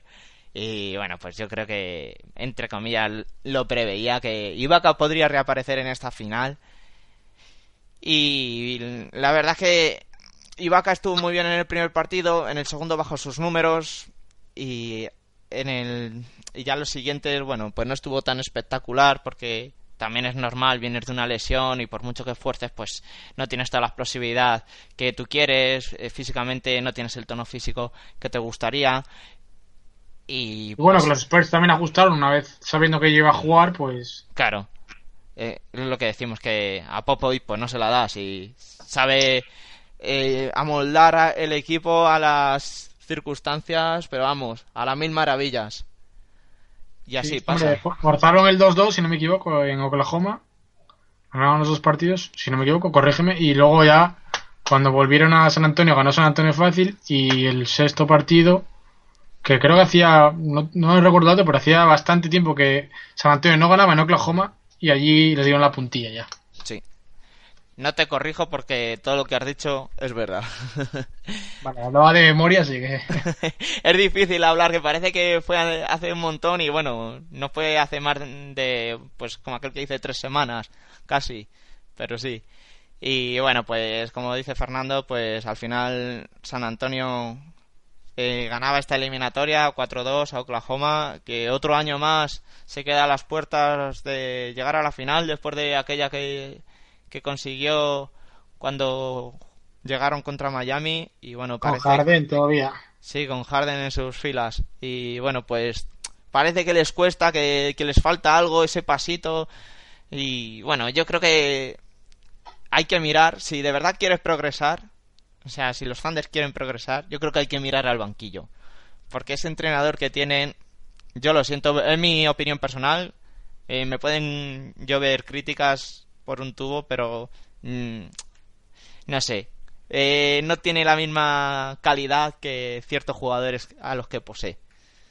Sí, No hombre, yo creo que yo creo que coincido contigo en eso, pero también A ver, eh, reconozco que Ok- Oklahoma es un mercado pequeño, pero yo creo que no va a tener. Nos costaría, o bueno, tendría mucha suerte si, si en los próximos décadas van a tener dos jugadores del nivel que tiene ahora mismo, como son Westbrook y, y Durant, y por meterse un par de años en salario, pues, o sea, en lujo, salario de lujo, pues no pasaría nada. Quiero decir, que tienen que aportar también un par de piezas más que sean fundamentales para, para dar guerra y sobre todo en el oeste. Hmm. Además que ya se ha visto que, como decías tú antes, co- con Harden estuvieron en la final. Y bueno, pues con ese Big 3 la verdad que... Bueno, no era Big 3 la verdad, porque solo eran dos. Pero Harden salía desde el banquillo y la liaba. la verdad que se fabricaba sus canastas y cumplía mucho como sexto hombre. De hecho, ganó Sí. el sexto hombre. Sí, el rol ese de, de, de Manu Ginobili que, que también hace. Sí. Y bueno, pues no sé, la verdad que deberían de buscar más complementos de- estos de calidad, que está muy bien seguir con Durán y Westbrook y yo no quiero decir o quiero que entendáis que pido lo contrario, para nada, que lo renueven, pero que también, como dice Fernando, si se tienen que rascar un poquito el bolsillo, no estaría nada mal buscar una pieza de calidad para acompañar a estos dos, además de las que tiene, como Ibaka, por ejemplo. Sí, porque si no va a ser muy difícil en el oeste dar un poco más de guerra de la que dan ya, de la que ya están dando. También es verdad que han tenido siempre problemas en los últimos playoffs, está Ibaka, Westbrook y tal, pero bueno, que también tienen, si no en un par de años Durán y, Westbrook, no sé si, si, querrán renovar. A saber, depende de que les ofrezcan, qué situaciones tengan, muchos factores veo ya ahí. Es decir, a mí por lo menos me ha gustado mucho en esta eliminatoria eh, Steven Adams, el rookie, que lo ha hecho, vamos, ha tenido varios partidos firmando dobles dobles en puntos y rebotes. Eh, y encima contra el juego interior de San Antonio, que no es nada fácil, pues no sé, para mí tiene mucho reconocimiento. Sí, lo llama, algunos periodistas les he leído yo, me ha hecho gracia, y lo llamaban como el, el nuevo Lambier, porque parece que no da, pero siempre anda, siempre entra, entra en todas las peleas, entre comillas, porque no son como las de antes, de ahora, y me ha hecho mucha gracia eso, la verdad. Sí, es, es un tío duro, se puede decir. Y bueno, pues abandonamos el oeste, nos vamos a, a la costa más cercana para nosotros, el este, y pues lo dejamos Indiana o Washington, en la eliminatoria por la parte de arriba del bracket, en el este, como os digo. Y bueno, pues al final, esta eliminatoria se decidió. Yo creo que si tirabas una moneda al aire en, un momento de la serie, cualquiera podría pasar. Sí, lo único, a, los Page, eh, bah, que me he trancado. A los Wizards creo que se les hizo ya un poco demasiado largo y Indiana le superó más, en bastantes facetas, pero yo la verdad es que tenía bastantes esperanzas en, en Washington, como ya comenté, no de ganar la NBA, que lo dije ahí un poco en tono de broma, pero sí de, de que pudiesen da- ganar a, a los Pacers y plantarse en la final. Sí, no hubiera estado. A ver, a Carlitos no le hubiera gustado, es normal. Lógi- Lógicamente. Pero la verdad que, oye, lo que digo, hubo, hubo un momento que si tiras una moneda al aire, cualquier cosa pudiera haber pasado. Pero bueno, Sí, en fin. Y también habría ganas de ver a Bradley Bill y John Wall y esta gente contra, contra Miami, la verdad. Sí, son sabia nueva, a ver qué hacen contra gente que no tienen tan controlada. Y bueno, pues hubiera estado interesante, por lo menos esa hipotética final. Pero no fue así. Pasó Indiana Pacers 4-2 a, a los Wizards, como decimos. Mm, Más bien por méritos de. Bueno, por méritos. Voy a decir que, que no sumó mucho Roy Hibbert, que bueno, pues se ha cargado mucho en contra de él sí que es verdad que ha habido algunos partidos que, que no ha hecho nada. Tanto como 0 puntos, 0 rebotes.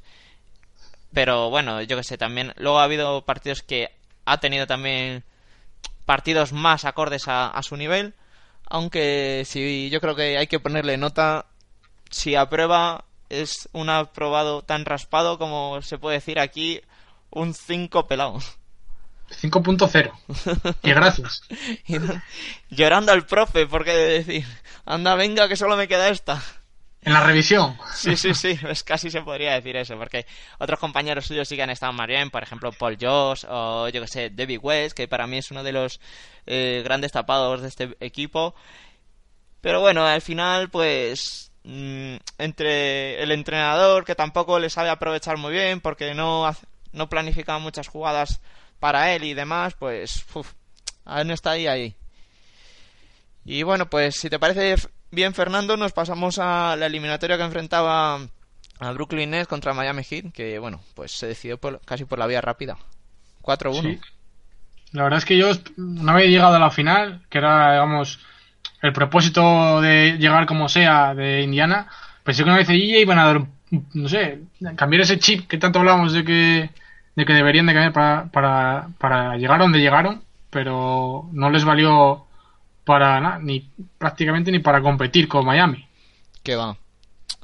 Pero bueno, como dices tú, yo esta eliminatoria, algunos van a pensar que soy un hate de los de los hate, pero bueno, eh, sí, lo- no sé por qué me daba a mí que Brooklyn Nets le- les podía meter mano y dejarlos fuera. Es verdad que yo los llevaba a siete partidos esta eliminatoria porque cualquier otra cosa diciendo que, que ganan los Nets a Miami Heat era para mí una exageración o cual- un despropósito. Pero bueno, pues al final se vio que si quiere sobre todo LeBron, pues gana casi a quien quiera, se puede decir.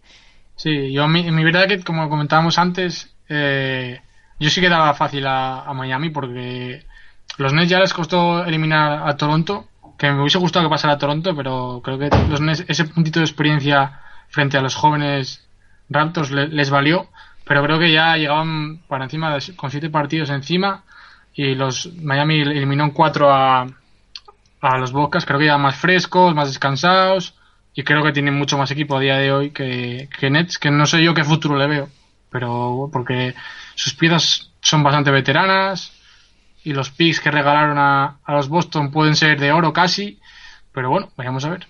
Veremos, a ver, como tú dices.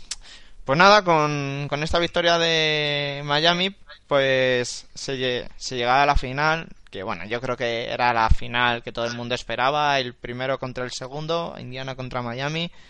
Y más que nada yo creo que nos esperamos un- una eliminatoria de poder a poder, como el año pasado. Y más que nada también por ver si llegaban al séptimo partido o como, como el año pasado también o por si saber si este era el año de Indiana que le iba a dar matariles se puede decir a Miami Heat Sí, pero la verdad es que al final se demostró que, que ese traspaso de Danny, de Danny Granger perjudicó más de lo que prácticamente el 100% de todos pensábamos, porque no pensábamos que una pieza como Granger, que bueno, era, salía de- desde el banquillo y parecía no estar a su nivel, como ha demostrado en los clips, que tampoco ha jugado mucho, pues la verdad, yo es que pensé que iban a, a- a dar más, más, bastante más guerra de la que al final dieron, pero bueno, y el partido que ganaron fueron, si no me equivoco, por problemas de faltas de LeBron, que jugó casi 20 minutos o por ahí, sí. Así que casi les ganaron 4-1, pero podría haber sido casi un 4-0.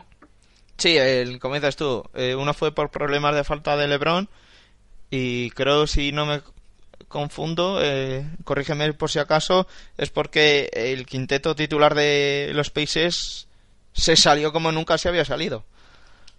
Sí, no te corrijo, estás en lo cierto. No sé, yo creo que es un poquito de decepción de los Pacers, aunque parece que soy oportunista, pero aunque no esté Carlos, yo creo que oh, es uno de los factores a los que hay que señalar es al banquillo. El señor Frank Vogel eh, no ha sabido, yo creo que, aprovechar el potencial de este equipo, sobre todo con Roy Hibbert, que parece que pues es un pivot torpón y para nada, es, o sea, es un tío que sabe moverse, lo único que si no se lo aprovecha, pues ¿para qué quieres un poste? Y más contra unos hits que en esa posición eh, la tienen muy debilitada y les puedes hacer mucho daño con un tío o con un 5 tan puro como Roy Hibbert. Pero bueno, pues visto lo visto, eh, pasó Miami a la final, 4-2 como hemos dicho, y esperando a ver, esperando a San Antonio que estaba ya. Y llegamos ya pues a la- al plato gordo de estos playoffs, a la final de la NBA, que todo el mundo esperaba. Yo creo, yo creo que por el lado del oeste, creo que, bueno, si no era San Antonio, era Oklahoma de los favoritos. y por el este yo creo que todo el mundo, quitando los seguidores de los Pacers, daba a Miami. Sí, quitando... A ver, eh, Miami, digamos que no ha respondido en esta final, ¿no? Ahora comentaremos el porqué, pero en el este prácticamente no ha tenido rival. La verdad es, la verdad es esa. Hmm. Y bueno, pues, como dice Fernando, nos ponemos o sea, manos a la obra con la final. Eh, primer partido, empezó la eliminatoria en San Antonio. La verdad que se, yo creo que este partido se va a recordar más que nada porque se estropeó el aire acondicionado y bueno, pues eh, muchos han dicho que han sido tretas de los Spurs para por lo menos ya empezar con un efecto diferenciador sobre Miami Heat, pero bueno, yo creo que hay que quedarse con palabras que escuché de Amano Ginobili que decía que todo el mundo, o por lo menos ellos, eh, desde pequeños, habían jugado en polideportivos sin aire acondicionados o hasta en la misma calle. Y bueno, no hay que ser tampoco tan señoritos.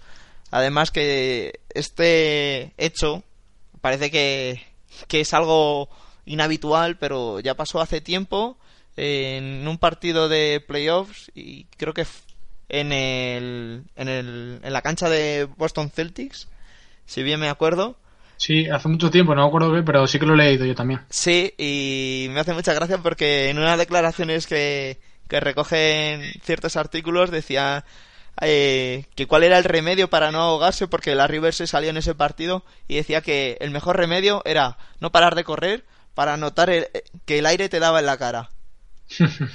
Muy buena esa. Un tío currante donde los haya.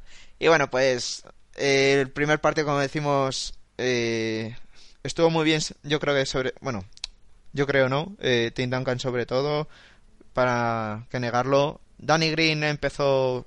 También hizo buen partido. Y yo creo que lo que hay que destacar. Bueno, destacar, hay muchas cosas, pero.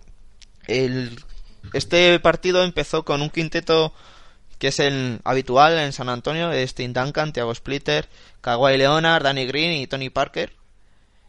Y bueno, pues después de cómo le planteó la eliminatoria Eric Spoelstra a, a Coach Pops, que le llaman, aunque no le gusta que le llamen así, según dijo Parker, pues luego se decantó por, por otros fueros. Eh, pero bueno, ahora lo comentaremos. No sé si quieres hacer todo algún apunte del partido primero. Sí, un par de puntos nada más rápidos. Que salieron, creo que fue, creo que fue Tony Parker diciendo que en los torneos de FIBA tampoco había aire acondicionado y que ellos estaban, entre comillas, acostumbrados a jugar así.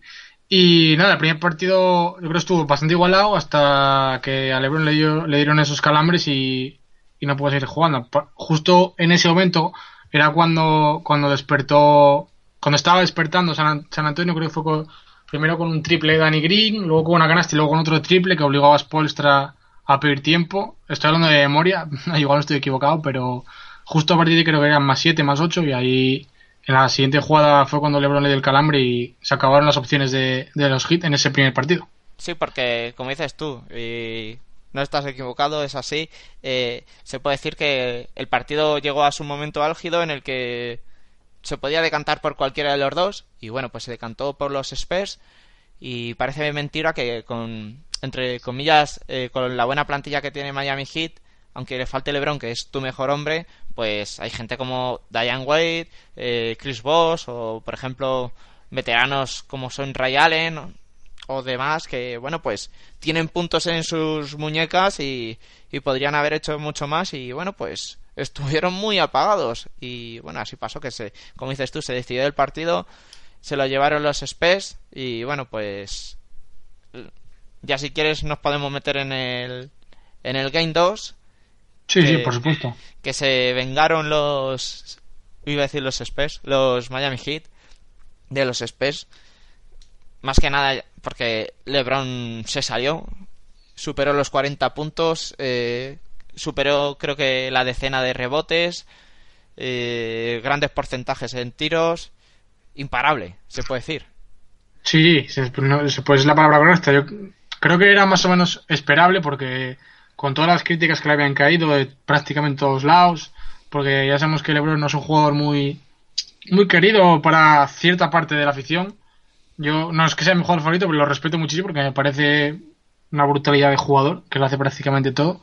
Y yo tenía muy, muy claro que, que ese partido le va a ganar LeBron por, por H, por X, por B o por Z, que le da igual cómo, pero ese partido se le va a llevar.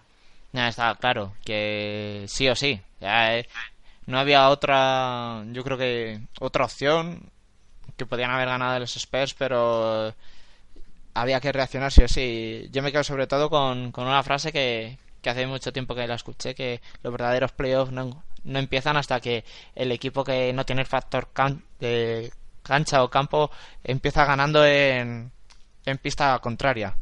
Y bueno, pues se puede decir que aquí empezaría en el Game 2 la verdadera eliminatoria.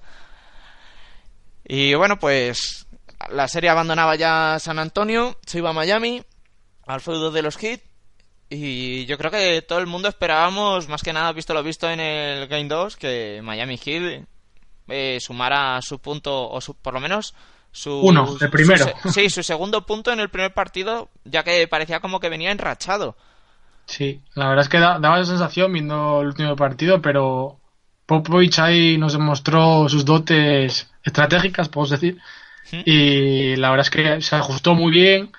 Eh, Bonner empezó a jugar de una manera casi brutal, jugando de point forward, que llaman ahora, ese base jugando de cuatro, bueno, ese base entre comillas, y despertó Kawhi Leonard, que digamos es el factor de, de estos playoffs, de Sí, esta sí, eliminatoria.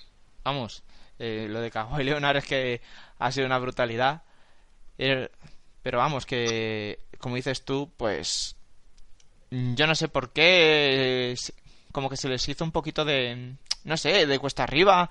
Eh, a mí me ha dado durante toda la eliminatoria la sensación de que Miami Heat no ha llegado con el tono físico que debería haber llegado.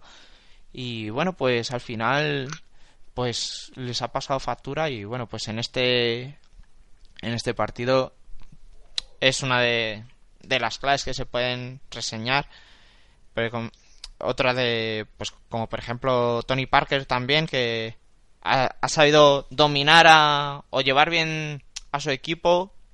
Y, por el lado contrario, Mario Chalmers se le ha señalado mucho porque, igual que otros años sí que ha aparecido, aunque sea para meter sus triples, este año pues, pues creo que todavía lo esperan.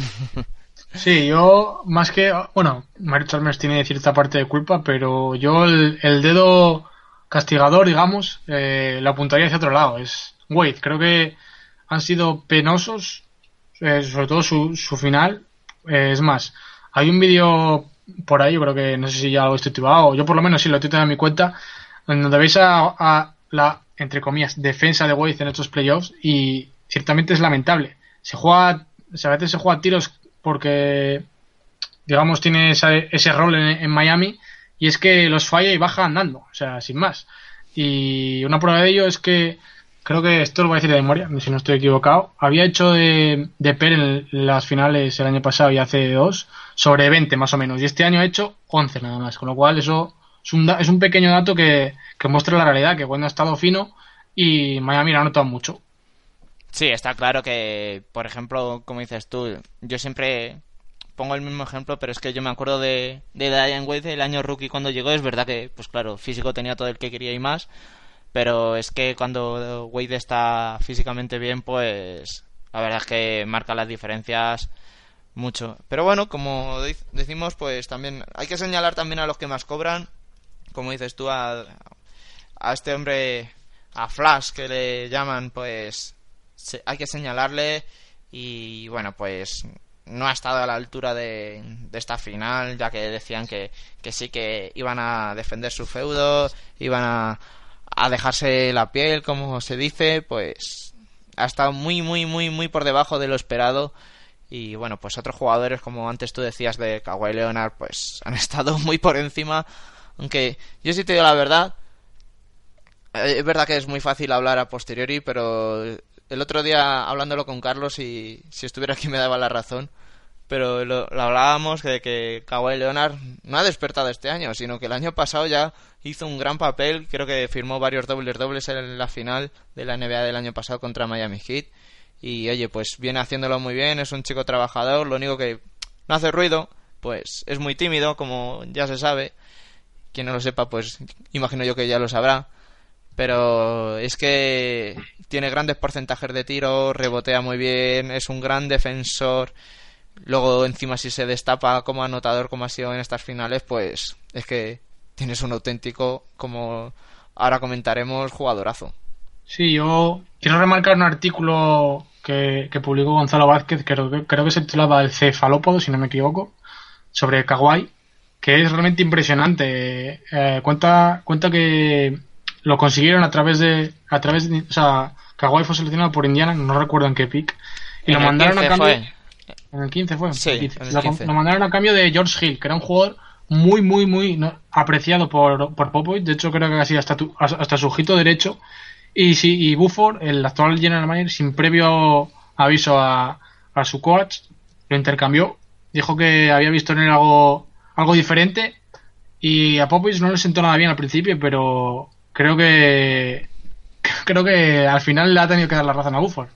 Sí, yo creo que el artículo este que lo hemos leído los dos, porque como dices tú, es verdad que al principio, pues Greg Popovich era muy reacio, porque le habían quitado casi a su mano derecha, a su ojito derecho, como lo queréis llamar, pero es que según llegó Kawhi Leonard a, a San Antonio, pidió informes de él, bueno, le, le hacía trabajar un montón, pero ya vio que, que, bueno, pues como le han tildado, es una rata de, de gimnasio, le encanta trabajar, dicen que llega de los primeros, se va de los últimos, eh, les presiona a sus entrenadores y a todo el staff técnico para que a él le presione muchísimo más, para hacerle mejor jugador, aprende muy rápido, ti- tiene sed de, de ser un gran jugador y luego encima pues no, no es egoísta para nada, sino que él solo se basa en, su juego, no, no quiere destacar, sino que, bueno, pues de la calidad que tiene, pues por eso destaca, no, no por prepotencia ni nada por el estilo, sino es, destaca sobre su humildad, se puede decir. Sí, eh, cayó tanto en el draft, según, según contaba el artículo, porque le costaba, su tiro no era, digamos, fiable, pero claro, creo que ha caído el mejor, el mejor equipo NBA para, para, digamos, trabajar sobre ese aspecto y, y lo ha demostrado, que tiene tiro, defiende, jugador de equipo, rebotea, asiste, roba, no, no se le puede pedir casi mucho más. Es que parece lo único así que, que no asiste mucho, pero es que como dices tú, roba, rebotea, tapona, eh, anota, eh, defiende como Los Ángeles, bueno, Sí. Digamos, digamos que no asiste mucho, pero contribuye mucho a la, a la circulación de balón, que es lo importante en San Antonio. sí, Y digamos que todos son pequeños bases, porque la verdad es que mueve el balón verdaderamente brutal, pues no es de la definición. Y sí, la verdad es que ha sido el factor X, aunque a mí me ha gustado mucho también, no sé si igual es un poco mere- inmerecido que se le hubiesen dado a Dio, pero el trabajo que ha hecho Dio me ha parecido sensacional. Lo iba a reseñar yo ahora, porque eh, es que verdad que es, no ha sido... Pues es otro como Kawhi, lo único que Kawhi ha notado mucho, pero si Kawhi hubiera hecho sus 12 puntos como es lo normal, pues le hubieran dado el MVP posiblemente a Tim Duncan, como no. Pero es que, como dices tú, Boris Diaw, por ejemplo, en este partido que comentamos, que es el tercero, hizo 8 puntos, 9 rebotes, 9 asistencias. Ahí es nada. Casi nada. Casi nada. Eso hablando de que es un 4 o un, a- un alero. Llamarlo como Sí. queráis. Pero es que, vamos, yo creo que nos hemos cansado, los que hemos seguido la final, eh, ver los pases esos doblando el balón detrás de la espalda del pivot que defendía a Diao para dársela o a Splitter o a Tim Duncan para que eh, uno de estos dos la machacara a placer. O doblar el balón como por ejemplo en una penetración que le cerraron la vía rápida a canasta fue buscando a Tony Parker que estaba eh, casi en el triple en 6 metros eh, esquinado prácticamente para dársela ponerse delante taparle como al defensor de Parker y que Parker la metiera eh, o metiera el tiro cómodo la verdad que es un espectáculo de hombre lo que ha hecho mm, poco reconocido. Es agente libre, creo, este año, pero vamos, yo pondría la mano en el fuego porque va a renovar con, esos, con estos Spes, más que nada encima como campeones, flamantes campeones este año. Sí, de Dio no hubo. Igual se quedó un poquito de Patty Mills, que no sé si era también agente libre. Y ha hecho, ha hecho una, una gran final también. Eh, lo único que, claro, eh, digamos, jugaba en el puesto de base, pero claro, compartía muchos minutos con Ginobili y, y eso puede taparle sus carencias, digamos. Sí, aunque yo, de, como dices tú, Patty Mills duraría más porque van a salir novias, le pueden pagar mucho, pero claro, depende de lo que quiera él, si quiere eh, más, bien, más bien reconocimiento a nivel de equipo o más bien reconocimiento a nivel personal. Si quiere ganar dinero, pues abandonará a San Antonio. Si no, Hombre, pues... yo, yo creo que es el momento de, de- de ganar un poquillo de, de pasta, ¿no? Porque ha jugado muy bien y creo que le van a hacer el contrato, un buen contrato, vaya, en algún equipo. Así que yo, creo- yo me da la sensación, mi opinión, que igual estoy equivocado, que saldrá. Sí, yo estoy contigo. Y bueno, si quieres, pues podemos pasar a, al siguiente juego o siguiente partido, bien dicho, que era el cuarto de la eliminatoria, el último que se jugó en Miami Heat. Y bueno, pues la verdad que yo creo que el rodillo otra vez de, de San Antonio se antepuso a, a Miami Heat, más bien dicho a LeBron, porque prácticamente no hubo ninguno que, que le frenara bien. Y bueno, pues como dices tú, pues Kawhi Leonard volvió a hacer un gran partido. Creo que no sé si si superó la decena de puntos. No sé si casi llegó a 15 puntos, o sea, 15 rebotes. eh, de puntos creo que se quedó en 20 o algo así, con grandes porcentajes en tiros de campo, en robando balones, defendiendo, reboteando, taponando. Eh, bueno, pues la verdad que es una exageración lo que ha hecho este hombre. Sí, a diferencia del año pasado, donde cuando jugaron en, Miami Green y, y él, digamos que se vinieron un poquito abajo, o sea, bajaron su rendimiento respecto a cuando jugaban en San Antonio. Este año ha sido prácticamente todo lo contrario, han dado de pecho. Y a mí lo que me. Bueno, ya sabemos que la afición de Miami no, no es muy, digamos, fiel, ¿no? Pero joder, yo creo que, este equipo se merecía que, que se quedaran hasta el final del partido, aunque hayan perdido, y, y hasta casi un aplauso, porque no, no quedaron eliminados, pero este equipo ha hecho casi historia, digamos, porque ha llegado a cuatro finales consecutivas consiguiendo los anillos. A mí, eso, ese resquemor, no sé, no, no sé el motivo de, abandonar a, a tu equipo cuando, cuando más te necesita. Hmm. Lo que está diciendo Fernando es que eh, creo que faltaban, no sé si faltaba la mitad del último cuarto o algo así. Corrígeme si me equivoco. Sí, era, faltaban sobre 10 minutos, me parece, algo así. Sí, y bueno, pues el partido estaba hecho, la verdad, eh, para los Spurs, porque el, el meneo fue contundente, para qué negarlo. Y, y sí que es verdad que, jolín, no entiendo yo. Es, todas las posturas son respetables, pero yo no entiendo por qué ese aficionado que paga tu entrada que, y que no son baratas para nada y encima que consigues una entrada que mucha gente hubiera querido estar ahí y no puede pues porque por ejemplo no tiene dinero porque no ha conseguido la entrada. Y bueno pues faltando 10 minutos pues te vas casi les pitan. Y bueno pues yo creo que a todos se nos viene a la mente lo que pasó el año pasado eh, en el famoso partido del el, fue el sexto, sí, fue el sexto que salió el cordón amarillo y demás y, y bueno, parecía que ya estaba hecho para San Antonio Spurs y bueno, la gente se fue an- antes del partido porque eh, ya tenían los Spurs una diferencia abul- abultada, ¿no? Pero sí que sólida o parecía que ya tenían el, el anillo con, en sus dedos, se podía decir. Y luego cuando vieron que, que Miami Heat daba la vuelta a la situación y ganaba la o empezaba a ponerse por delante del marcador o estaba igualado se puede decir mejor eh, como que querían volver a entrar y ya le dijeron no mira tú ya has salido lo siento pero esto es así Sí, hombre, y, y con esto tampoco queremos generalizar, porque como en todos lados habrá gente que, que sí que haya abandonado, pero habrá otra gente que se habrá quedado hasta el final.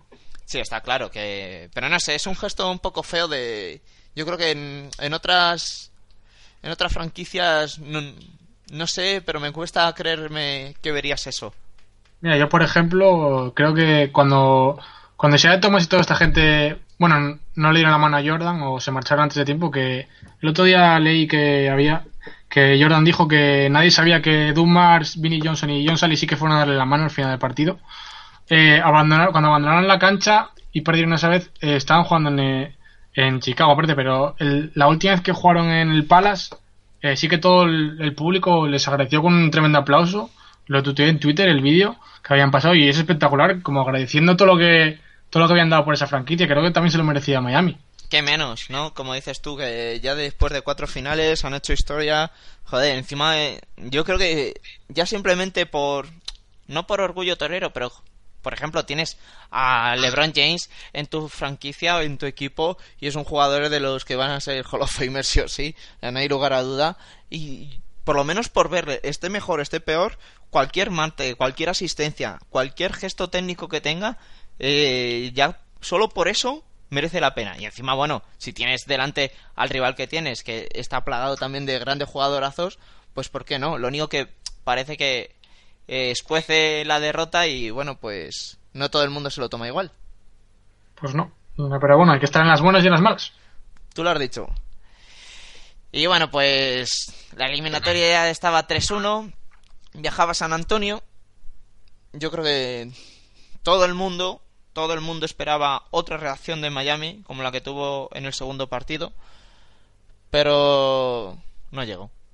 Vamos a decirlo que en declaraciones sobre todo LeBron dijo a sus antes del inicio del partido dijo a sus compañeros que, que se agarrasen a él que casi iba a salir en modo superhéroe y iban a iba a hacer todo lo posible por por conseguir eh, sumar otro punto y poner la eliminatoria 3-2 para llevarla a Miami y posiblemente intentar forzar el empate con el 3-3 pero todo esto llegó hasta el primer cuarto, más o menos, finalizado el primer cuarto, hasta que la máquina de los Spurs se engrasó.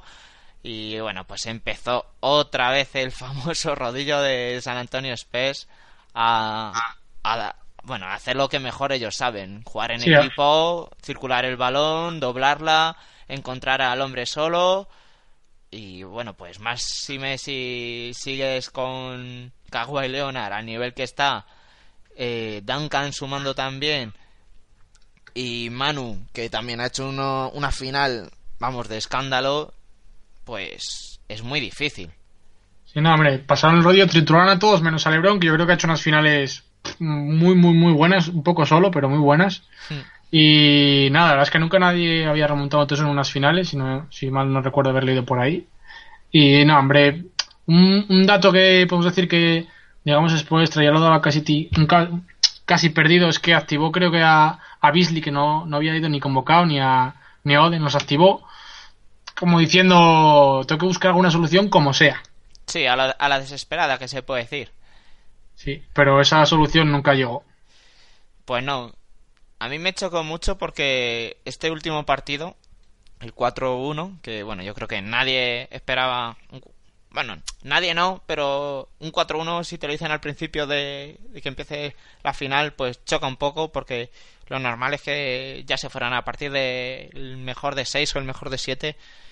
Pero bueno, sí que es verdad que la eliminatoria, si se la haya San Antonio Spurs, pues entre comillas iba a ser corta porque tiene menos físico y podría aguantar peor una eliminatoria larga.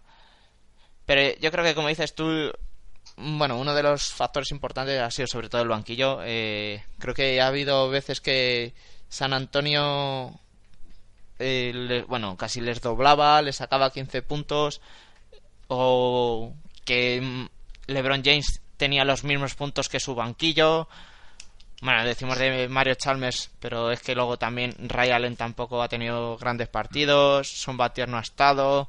El único así, o de los pocos que han cumplido, se puede decir que han sido eh, el pájaro, Birman, Andersen, Chris Andersen y, y Rasar Luis, que bueno, entre comillas han tenido actuaciones decentes para lo que les pedía su coach.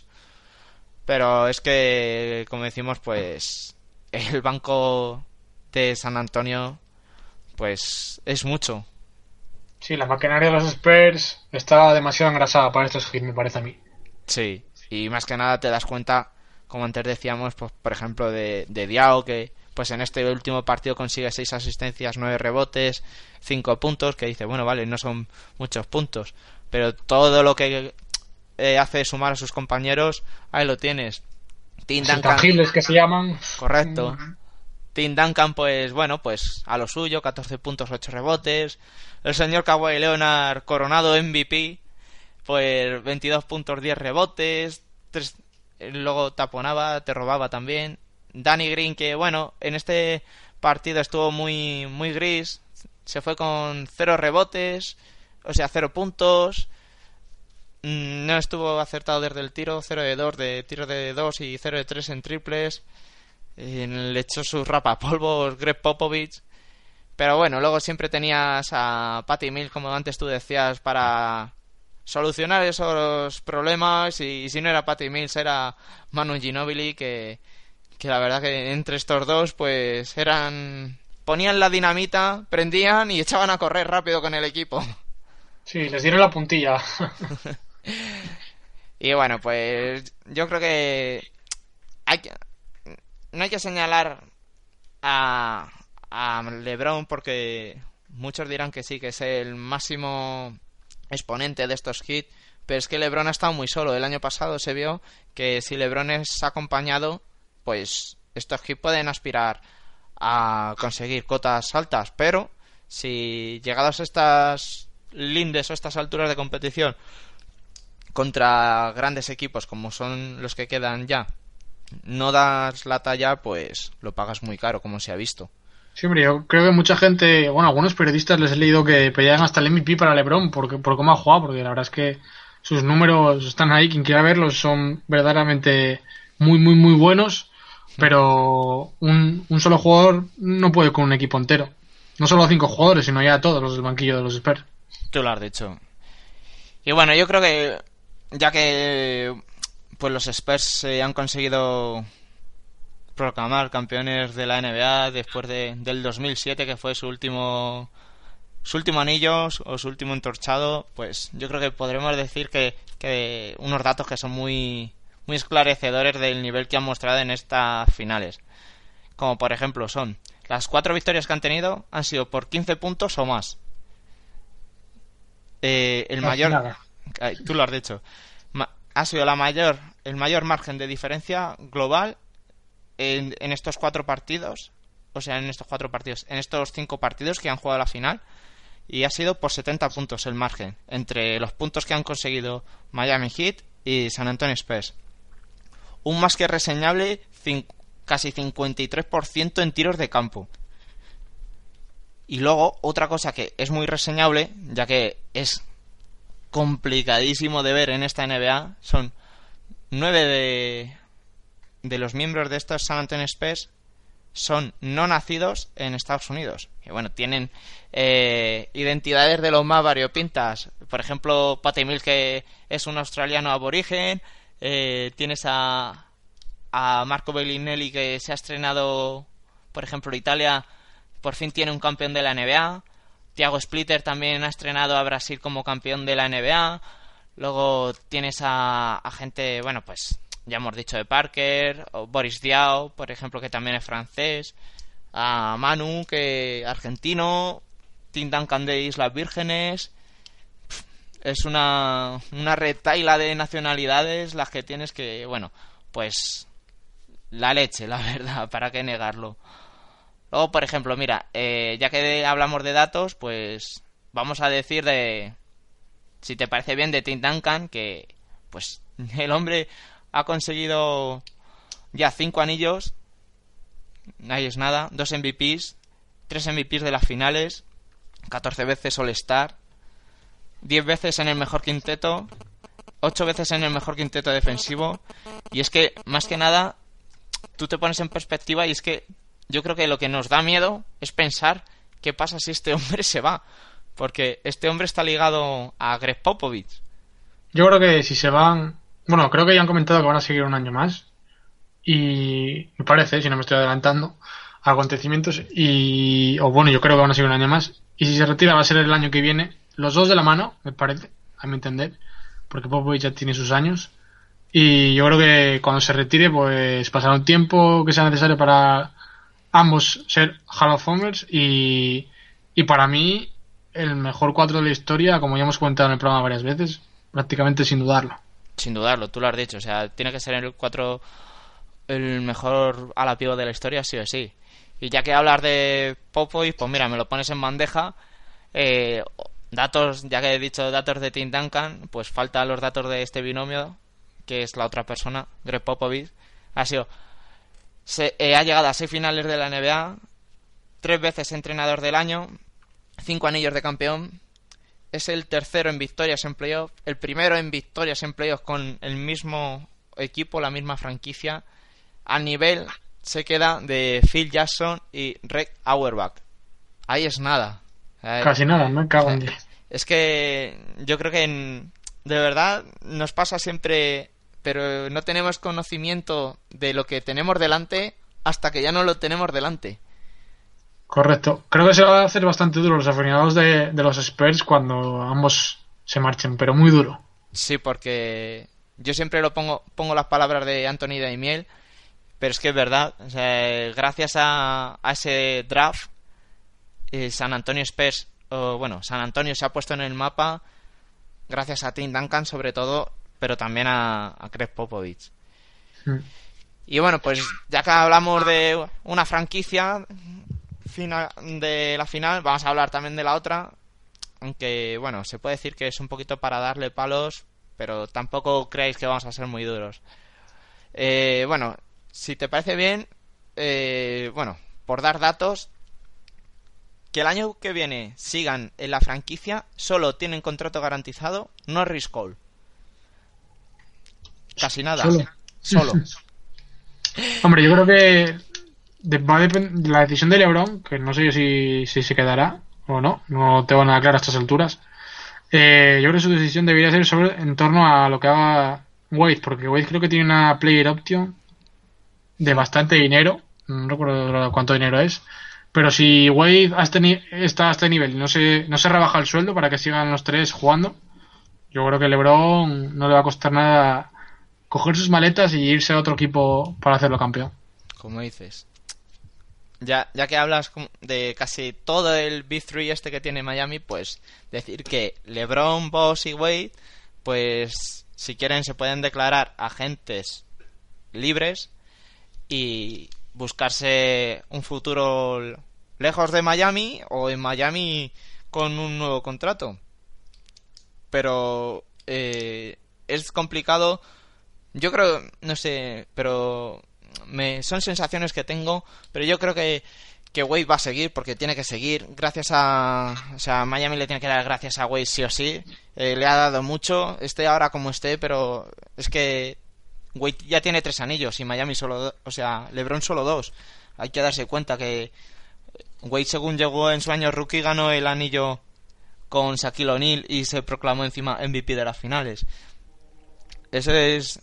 Ya son palabras mayores, pero yo creo que Wade se va a quedar en Miami Heat más que nada porque cobra mucho y con este nivel no creo que con- encuentre bien dicho en ninguna otra franquicia un contrato mm, de las mismas condiciones que tiene en el equipo de Florida.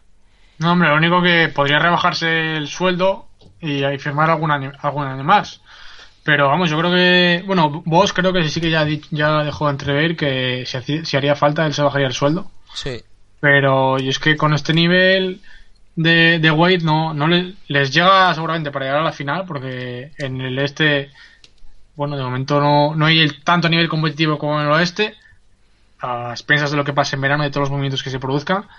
Y seguramente les daría por volver a llegar a la final, pero lo creo lo volverían a pasar bastante mal, como si se, se ha demostrado si, si es, Wade no se rebaja un poco el sueldo, no, no ya para darle más dinero a LeBron, sino para, para confeccionar un equipo.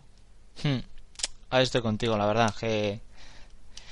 También se ha hablado, la rumorología, dicen que sitúan a, a Carmelo Anthony aquí. Yo creo que de la rumorología lo más fiable es Kyle Lowry, que, bueno, pues, eh, ya que quieren hacerse con un base en condiciones, porque ya han visto que Mario Chalmers, pues bueno, pues eh, tampoco es un base de garantías al 100%, sino que, bueno, pues tiene sus días y no es tan sólido como ellos quisieran en, el, en la posición de base y por eso podrían buscar esa opción. ¿Te encaja a ti allí, Lauri? Mm, si te digo la verdad me, me extraña que salga de los raptos. Pues le veo muy bien allí. yo, hombre, yo más que ver lo que lo, hizo bien los Raptors, yo creo que con LeBron allí jugando casi de falso base, digamos, porque él, él amasa pelota y, y asiste cuando quiere y como quiere. Yo creo que necesita un perfil de Chalmers, pero un poco mejor de nivel, que defienda bien, pero que los tiros abiertos los meta. Alguien, no sé, a pesar de que no le ha dado el nivel tipo George Hill, que defienda y, y pueda, pueda tener tiro exterior. Hmm. Alguien así. Sí, a ver, la verdad es que, como dices tú, un, un base que no quiera mucho balón, sino que, espe- que espera que le llegue y que, que lo tire y que lo meta, se puede decir. Bra- Brandon Knight, que está en los Bucks, que es de los Pistons, también es de ese perfil, que le cuesta mucho manejar el balón y, y ejercer de base, pero que tirando no lo hace mal, tirando libre. Sí, eso sería una opción. Pues, si quieres, pues mira, ya que seguimos con el roster de, de los Heat, aunque ya estamos hablando de su rumorología, pues, por ejemplo, dos que no se sabe si seguirán tampoco son Haslen y Chris Anderson. Pues tienen un- una player option que, bueno, pues yo creo que Anderson, creo que le he leído por ahí que ha dicho que lo más normal es que salga fuera de, de la franquicia. No sé si querrá dinero o qué, pero bueno. Sí, hombre, recordemos que él estaba pescando, creo que dijo, cuando le mandaron los hits, algo así. Sí, Y, y sí, hombre, ha hecho buenos partidos, ha aportado lo que, lo que le han pedido. Y yo creo que sí que se merece un contrato. No, no hablamos de mucho dinero, pero sí más del que, del que estaba cobrando en Miami. Yo creo que él se ha dado cuenta de que ese equipo puede ya haber tocado techo y que ganarse sus últimos dineros. Me parece muy respetable. En cuanto a lo de Haslen, es un nombre un poco como Wade, que lleva muchos años en la franquicia, si no me equivoco. Y me extrañaría un poco más que saliera, pero bueno, igual si no, si no tiene el rol que él quiere, igual sí que sale. a mí me pasa igual lo, con lo de Haslen. Lo veo, no sé, no lo veo fuera de los Miami Heat. desde que yo me acuerdo casi, es de allí. O sea, siempre ha estado allí y, bueno, pues, no sé. Y bueno, pues para cerrar el roster, decir que se han convertido en agentes libres, pues Mario Chalmers, Ray Allen, que no se sabe si seguirá, se ha suscitado entre comillas, o él ha dicho que lo mismo se retira, no se sabe. Greg Oden, que bueno, pues yo no. Dicen que quieren que continúe, no sé para qué, pero bueno. Eh, Douglas, eh, James Jones, que apenas se ha contado con este tirador. Rasar Luis y Michael Beasley. James Jones es agente libre. Sí, Pues no, no me parece, a su precio no me parece mal jugador. La verdad es que cuando ha jugado tiene tirito de tres y ha cumplido, la verdad. co- como, especialista, sí. Sí, con, con su rol, pero bueno. No me disgusta. Y para que nos cuadren las cuentas, en este equipo de los Heat, pues hay que decir que nuestro amigo Sumbatier, pues nos deja. El año que viene ya no vamos a disfrutar de él, de esas marrullerías típicas de él. Pero bueno, es... le tenemos entre comillas cierto cariño. Sí, hombre. Sobre todo porque jugó con Pau. Yo creo que los, los que iniciaron en esa época de NBA le, le tienen cierto recuerdo y cierto cariño. Sí, yo creo que por eso te lo decía también que, bueno, por ejemplo, eh, a Batier pues nos gusta, entre comillas, este 3-4 depende. Pero bueno, eh, no lo vamos a perder de tanto la, la pista porque creo que pasa a, eh, a ESPN de comentarista o a TNT, no sé cuál es. Y bueno, pues pasará ahí de comentarista a ver qué, qué tal lo hace como periodista se puede decir que es, a ver si tiene el mismo nivel como jugador o da tanto juego como jugador. Hombre, sí, yo creo que hasta se llegó a comentar que, que Van Gundy le había llamado por si le apetecía tener algún tipo de rol en su, en su staff, pero al final se ha decidido por, por ser comentarista, ya que, bueno, le ha ofrecido eso porque es de Michigan él, entonces imagino que, que por eso de ser de la tierra, pero al final se ha decidido, le habrán dado más dinero seguramente, y igual le apetece más ser comentar partidos y, bueno, ha decidido aceptarlo. Pues sí, y bueno, pues yo creo que para no abandonar la final y decir todos sus datos, que bueno, eh, Kawhi Leonard hemos dicho que es el MVP, pero hay que decir que, que es el tercer MVP más joven de la historia, detrás de Magic Johnson y su compañero Tim Duncan. Eh, ahí es nada. eh, y que bueno, pues luego también se puede decir que San Antonio, bueno, el Big Three de San Antonio ha superado ya por fin a, mm, que nadie me malinterprete, pero ya ha superado al de los Lakers, que era Magic, Cooper y Karina Abdul-Jabbar. Creo que les- al final les han sacado cinco victorias. También ha, superado Parker como máximo asistente de los playoffs a, a, a Jordan. A Jordan fue, creo. Ahora, ahora lo dudo. No, supera a, a Scottie Pippen en puntos y a, sí, a Jordan en asistencias. No estaba des, se han iba desencaminado. Y bueno, pues la verdad es que auténticos numerazos eh, lo que ha conseguido San Antonio Spurs. Que bueno, pues ya como os hemos dicho, más que nada ya es que son datos esclare- esclarecedores, que no me sale la palabra, del, del nivelazo que han tenido, de lo bonita que ha- han convertido esta final y bueno, pues yo creo que a muchos nos han hecho disfrutar. Yo sé que a Fernando pues le cuesta un poquito reconocerlo porque todavía tiene la espinita esa como antes me comentaba del triple ese que le metieron a sus queridos Pistons Robert Horry a pase de Manu Ginobili cuando ya casi lo tenéis ahí el partido os costó el- Yo tenía el anillo puesto ya prácticamente. pues te lo quitaron muy rápido Sí, sí, me lo han quitado, me lo han quitado.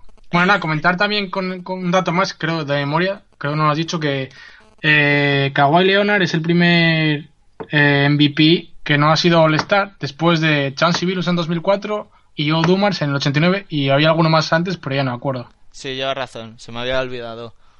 Que bueno, y creo, ahora que dices tú de Kawhi Leonard, creo que va a ir a, por lo menos a la preselección del campus este de, del Team USA, de Mike Krzyzewski, a Las Vegas, creo que ya va a ir. Eh, más que nada Sí, es sí, un reconocimiento sí. a este hombre. Se le- en la foto de, de los preseleccionados se le veía en última fila ahí, con, tapado, como siempre. Es que ya es hora de que a este hombre se le vayan reconociendo todo lo que hace con el poco ruido que hace.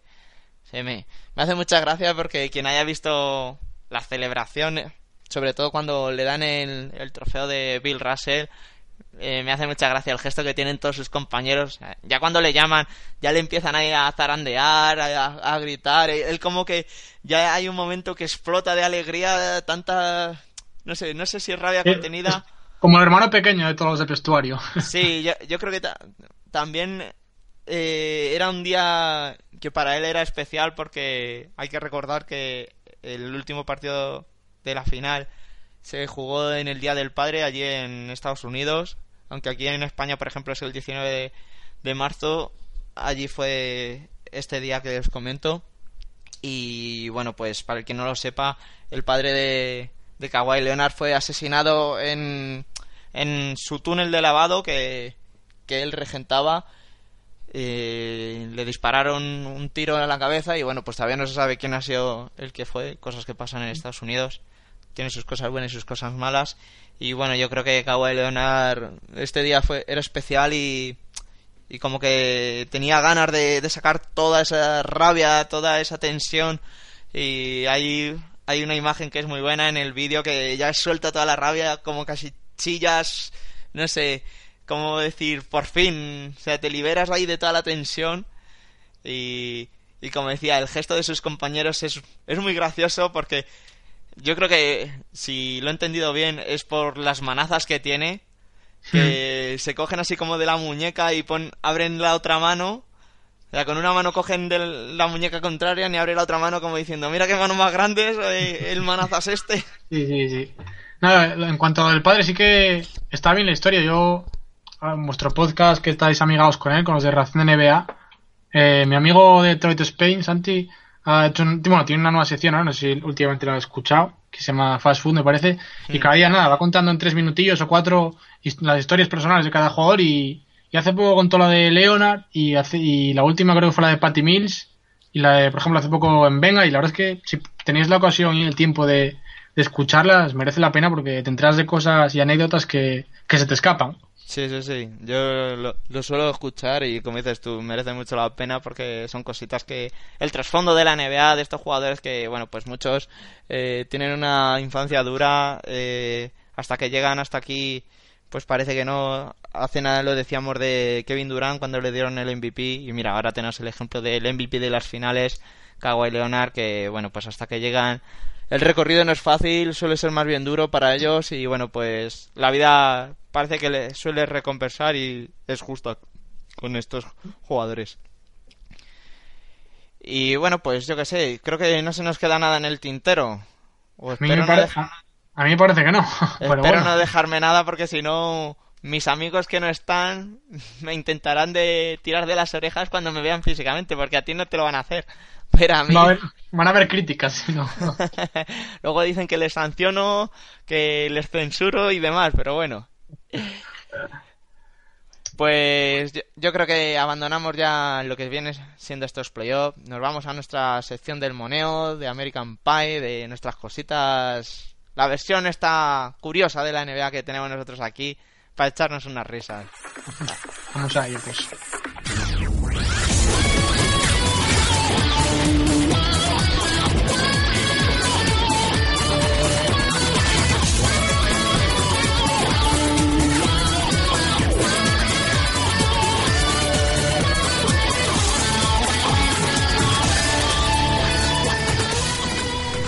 Bueno, pues como antes decíamos, después de la música esta típica nuestra de nuestro moneo, pues nos ponemos manos a la obra y vamos a hablar por una o a poner sonrisas más bien. Yo creo que regalar sonrisas mola mucho y, y encima hay a gente por lo que parece que, que le gusta nuestros, bueno, compañeros se puede decir, entre comillas, pero de eh, los americanos estos de la página Blitz Report que han hecho ya un par de vídeos de, haciendo un paralelismo entre la NBA y la serie Juego de Tronos. Son muy interesantes. Eh, ya lo subiremos cuando su- subamos los detalles del podcast a nuestro blog y los podréis ver. Si no, bueno, están en YouTube. Con que pongáis Game of Thrones eh, ya lo vais a encontrar, pero son muy buenos. Como por ejemplo en, en el primero, antes se lo decía Fernando, eh, el papel que se le da, por ejemplo, a San Antonio y a los Thunder cuando estaba su, su final todavía viva. Que le pregunta a Ke- Kevin Durant como diciendo, ¿qué has visto? ¿Qué has visto? Porque los Thunder son como si fueran los defensores del muro, la guardia de la noche, y los San Antonio Spurs son los caminantes blancos y los ves súper pálidos. Y dice, ¿qué has visto? ¿Qué has visto? Y dice, Spurs. Y claro, luego salen, eh, sale Popovich, si bien me acuerdo, Duncan y, Y Parker. Parker, ¿eh? Sí, creo que Parker. Y claro, los ves ahí súper o sea, súper blanquitos con los ojos azules típicos de los caminantes blancos.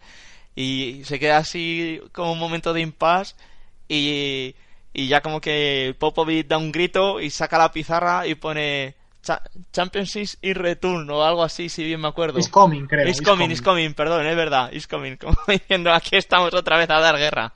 Sí, sí, no fallan. A mí me, el del primero, el- lo que más me gusta es el momento, el momento Odor de, de Boozer cargando con Ross, me parece muy divertido, la verdad. es muy bueno también ese. Y, y bueno, luego yo que sé, también, por ejemplo, de el King, que se puede decir, de LeBron, pues haciendo de Jimmy Lannister, que hablando con su padre, que el paralelismo es con Pat Riley, diciéndole como que no se tiene que amilanar, que, que tiene que ser el mejor y demás. Es muy bueno. Y bueno, luego también, como os digo, han sacado un segundo vídeo en el que, por ejemplo, a Fernando, creo que me has dicho que te gustaba mucho el papel de Marga Sol. Sí, me, me- he reído mucho, verdad, cuando lo he visto ahí. que Marga Sol para... Sí, espero que, que alguien de, de los que nos oigan eh, vean Juego de Tronos y más o menos no se despisten en estos comentarios nuestros, pues Marga Sol es, es el perro en Juego de Tronos o hacen que sea eh, el perro y, y está al lado con Mike Collins como si fuera Arya Stark en, cuando entran en una, en una casa que se pelean con, con soldados de los Lannister y lo, lo manda Marga sola a de Marcus Cousins, es en este caso, a, a mierda, así como, porque sí. Así de claro. Sí, lo- leí de unas cuantas de cosas bonitas. Y bueno, luego también creo que sale Ryan Rondo eh, con Brad Stevens. Y yo creo que el momento bueno también, o puntual, es el que antes me comentabas cuando sale Phil Jackson y Carmelo. que es como si fuera eh, Meñique o Lord Peter Baileys y es Phil Jackson y Carmelo es ¿cómo, cómo se llama el, el niño este de, del nido de águilas? Que No, no me- me- no me sale el nombre no ahora mismo. Ron o, Ron puede ser. Joder, es que tanto nombre me Sí, pierdo. tanto nombre, tanto escenario. Creo que sí que es Ron. Y Carmelo hace así como. Porque el niño este, para el que no lo sepa, es como un poquillo tonto, malcriado, eh, bueno, y demás. Y Carmelo pone así la cara como. "Ajá, ajá", como de bobalicón. y, y le viene a decir. eh, bueno, pues Phil Jackson a Carmelo, en este caso, como diciendo. eh, so- solo hay un jugador que me ha enamorado después de Jordan y es de Black Mamba y lo tira por el agujero que es la puerta de la luna esa y Carmelo desaparece del mapa. Nah, es Gracias. muy gracioso, está bien. La verdad es que pre- presta mucho verlo, sí. Para Sí. los seguidores de la, de la serie, sobre todo. Sí, eh, está mejor verlo que según lo contamos nosotros que no tenemos apenas gracia. No es por nada, No. Fernando, pero es verdad. Nada, como, como humoristas no valemos. No valemos ni, ni para que nos echen céntimos, o sea que con eso tengo todo. para el que los quiera ver, no se los queremos destripar más, que son muy graciosos y, y por lo menos para echarse un par de minutillos de risas está bien. Y bueno, pues vamos a algo, algo también gracioso, por ejemplo, eh, el show de Jimmy Kimmel, que para el que no lo sepa, pues es como aquel se puede decir un, un showman de estos de, de, de las noches, de, bueno, presentadores de estos que pues le da lo mismo entrevistar a uno, entrevistar a otro, como si se tiene que bajar a la cancha y jugar al baloncesto. Y, por ejemplo, esta vez ha jugado con, con Nate Robinson y a Nate Robinson, para ponerle en igualdad de condiciones que se viene diciendo, pues él se pone su cintita, sus zapatillas, es verdad que va con camisa y corbata y sus pantalones, pero no está en igualdad de condiciones con Nate Robinson. Y no porque Nate Robinson sea un jugador de la NBA y el otro pues un mero presentador con menos cualidades físicas, se puede decir, o menos dotes para el baloncesto, sino que a Nate Robinson pues para ridiculizarlo un poquito se puede decir, le hace que que juegue con una cuchara y en la cuchara en una cuchara en la mano y en la cuchara tiene un huevo y ese huevo no lo puede romper. Y claro tú ves a Ned Robinson botando con la mano izquierda y en la mano derecha con la cuchara y el huevo pues ya tiene gracia.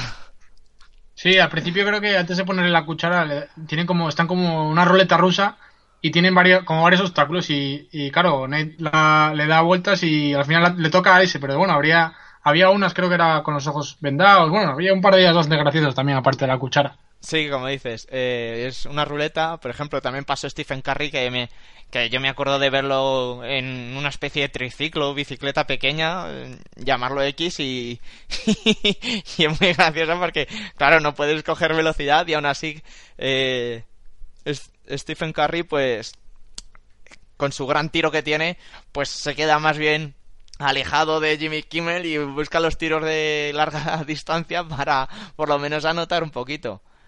Y bueno, también estuvo con DeMarcus Cousins, pero de DeMarcus Cousins, para ser sincero, no me acuerdo qué artimaña le hizo Jimmy Kimmel.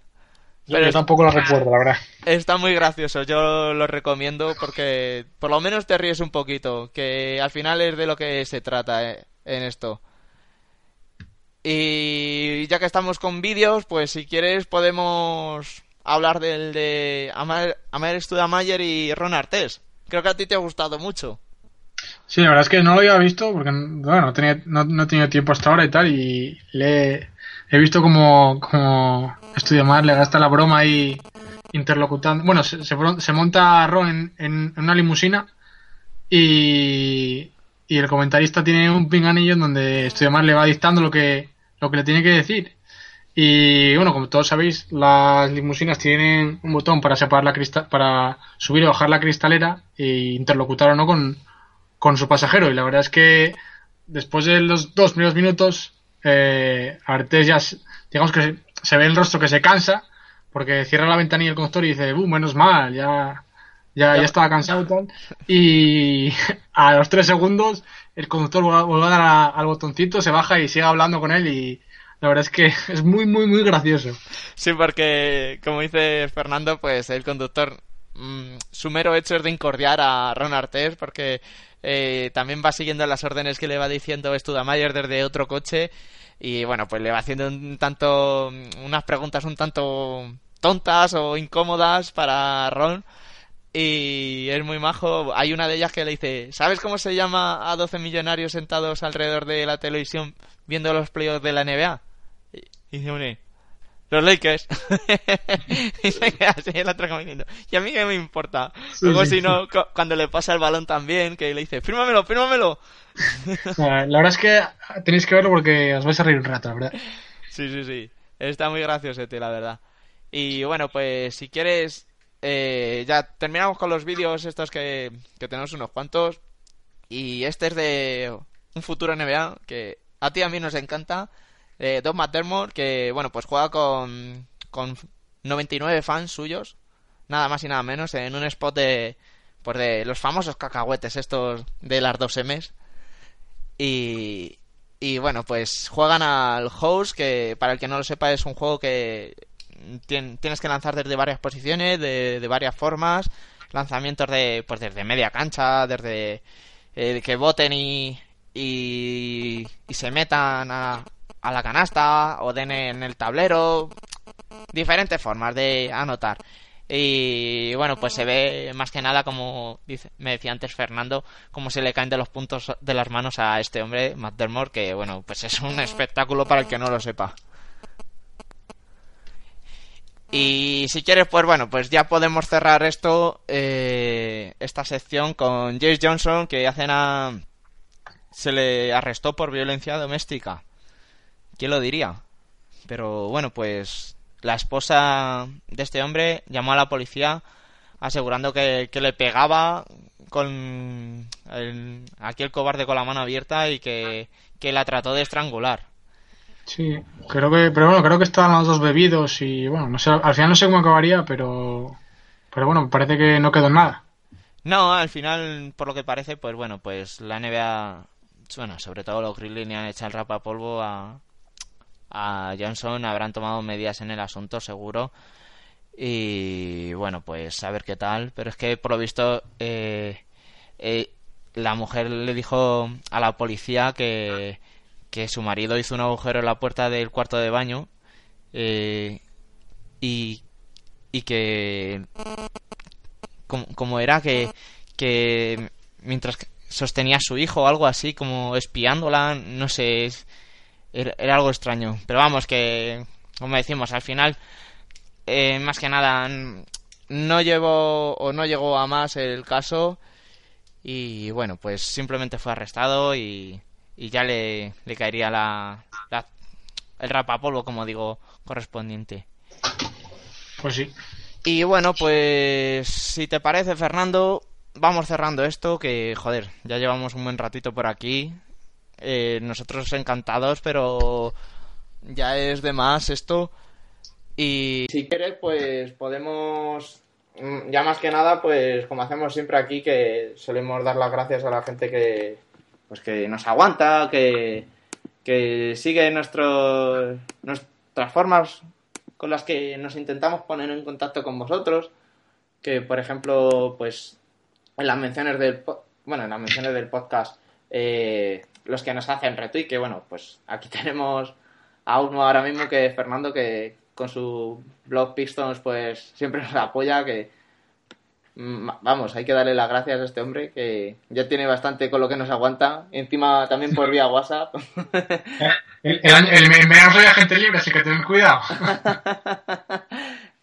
bueno, también dar las gracias por Twitter que nos apoyaron retuiteando el tweet del podcast a Washington Wizards y bueno, pues si alguien quiere apoyarnos para que nos vayáis conociendo más gente o ahora que, como dice Fernando, que ahora hay más tiempo para escuchar el podcast que pues si queréis le dais al retweet a, cuando subamos el, el tweet del podcast a, a Twitter.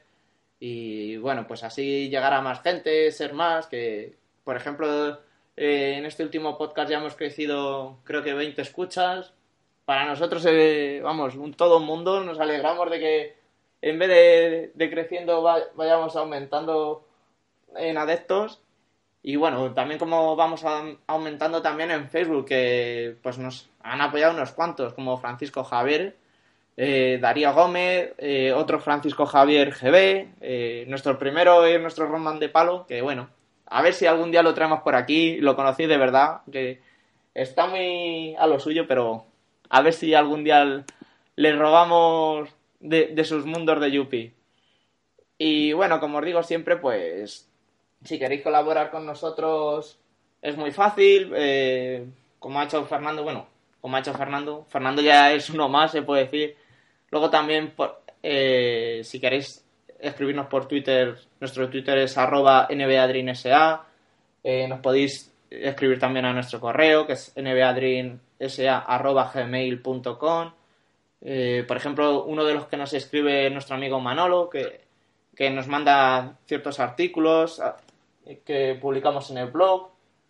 Y este, hay uno publicado de él y próximamente se publicará otro, que imagino yo que ahora que tenemos más tiempo, a ver si hacemos algún artículo más. Yo tengo unos cuantos pendientes, que ahora que ya he acabado todos mis compromisos y tengo tiempo, pues me pondré manos a la obra para no quedar mal. Y bueno, pues eh, nuestro blog eh, es N, NBADream SA blog. Y bueno, pues yo creo que no se me queda ninguna ninguna vía por ahí que, que decir. Decir- Nada, yo así, ahora que tengo, como bien comentas, tiempo libre, os escribo para vuestro blog de la NBA, que no sea de los Pistons, algo diferente. No, que parece que solo soy aquí de los Pistons. y, y nada, os invito a todos, mañana seguramente casi 100%, saqué un artículo de, de los Pistons, en caso en mi blog, sobre, sobre el 2004, lo dejo ahí. Eh, José ya sabe algún detalle que le he contado antes, fuera de micro. Y nada, creo que va a gustar bastante, porque se ha sido un par de, un par de personas y son cosas y historias que la gente no sabe, que se escapa, sobre todo de aquí de España. Y, y bueno, os invito a leerlo si queréis. Sí, que eh, hay que decirlo que el blog de Fernando es Blog Pistons, como su Twitter, y vamos, eh, yo lo recomiendo encarecidamente porque tiene cosas muy interesantes, le echa mucho más curro que nosotros, para qué negarlo, y hay, hay cosillas que vamos, sobre todo ahora en verano que hay más tiempo, aunque luego querráis iros a la piscina, tomaros unas cervezas o echar unas pachangas, pero por la mañana ese ratillo tonto que tiene uno, pues os ponéis a escuchar el podcast o a leer un artículo del blog de Fernando, por ejemplo. Y ha- hay tiempo para todo, no os preocupéis.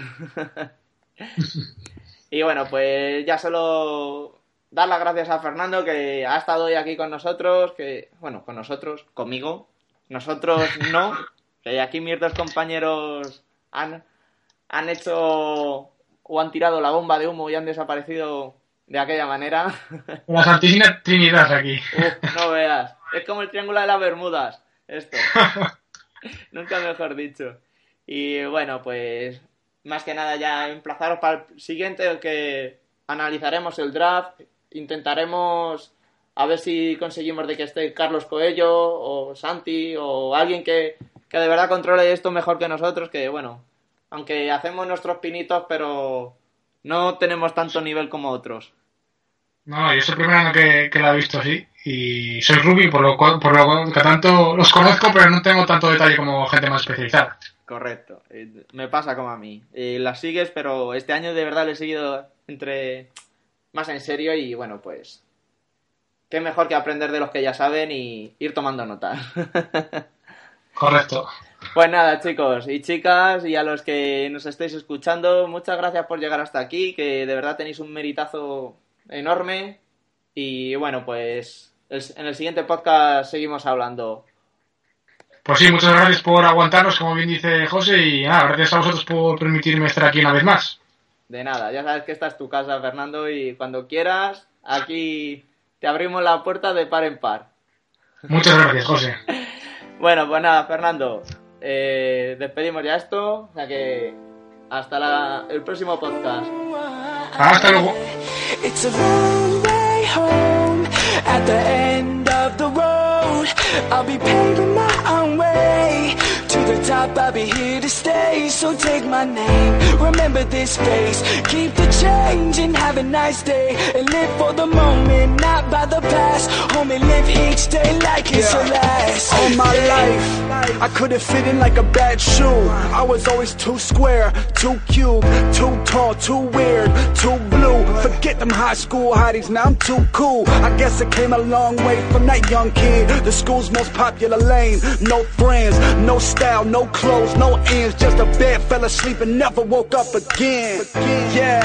And my last prayer was don't ever let me end up like the people that's down here. Cause the one that fear change be the one that don't care. Look at themselves and see somebody else in the mirror. But you could always pick me out of the crowd. Loud mouth with my very own style. And what I know now is don't ever pretend.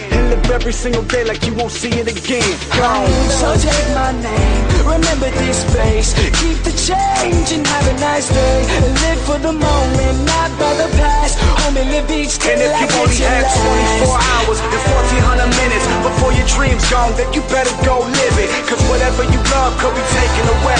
So live like it's a dying day. Like it's a dying day. Way home at the end of the road. I'll be paving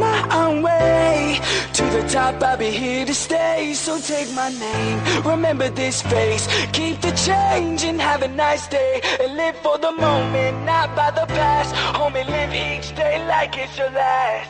Yeah.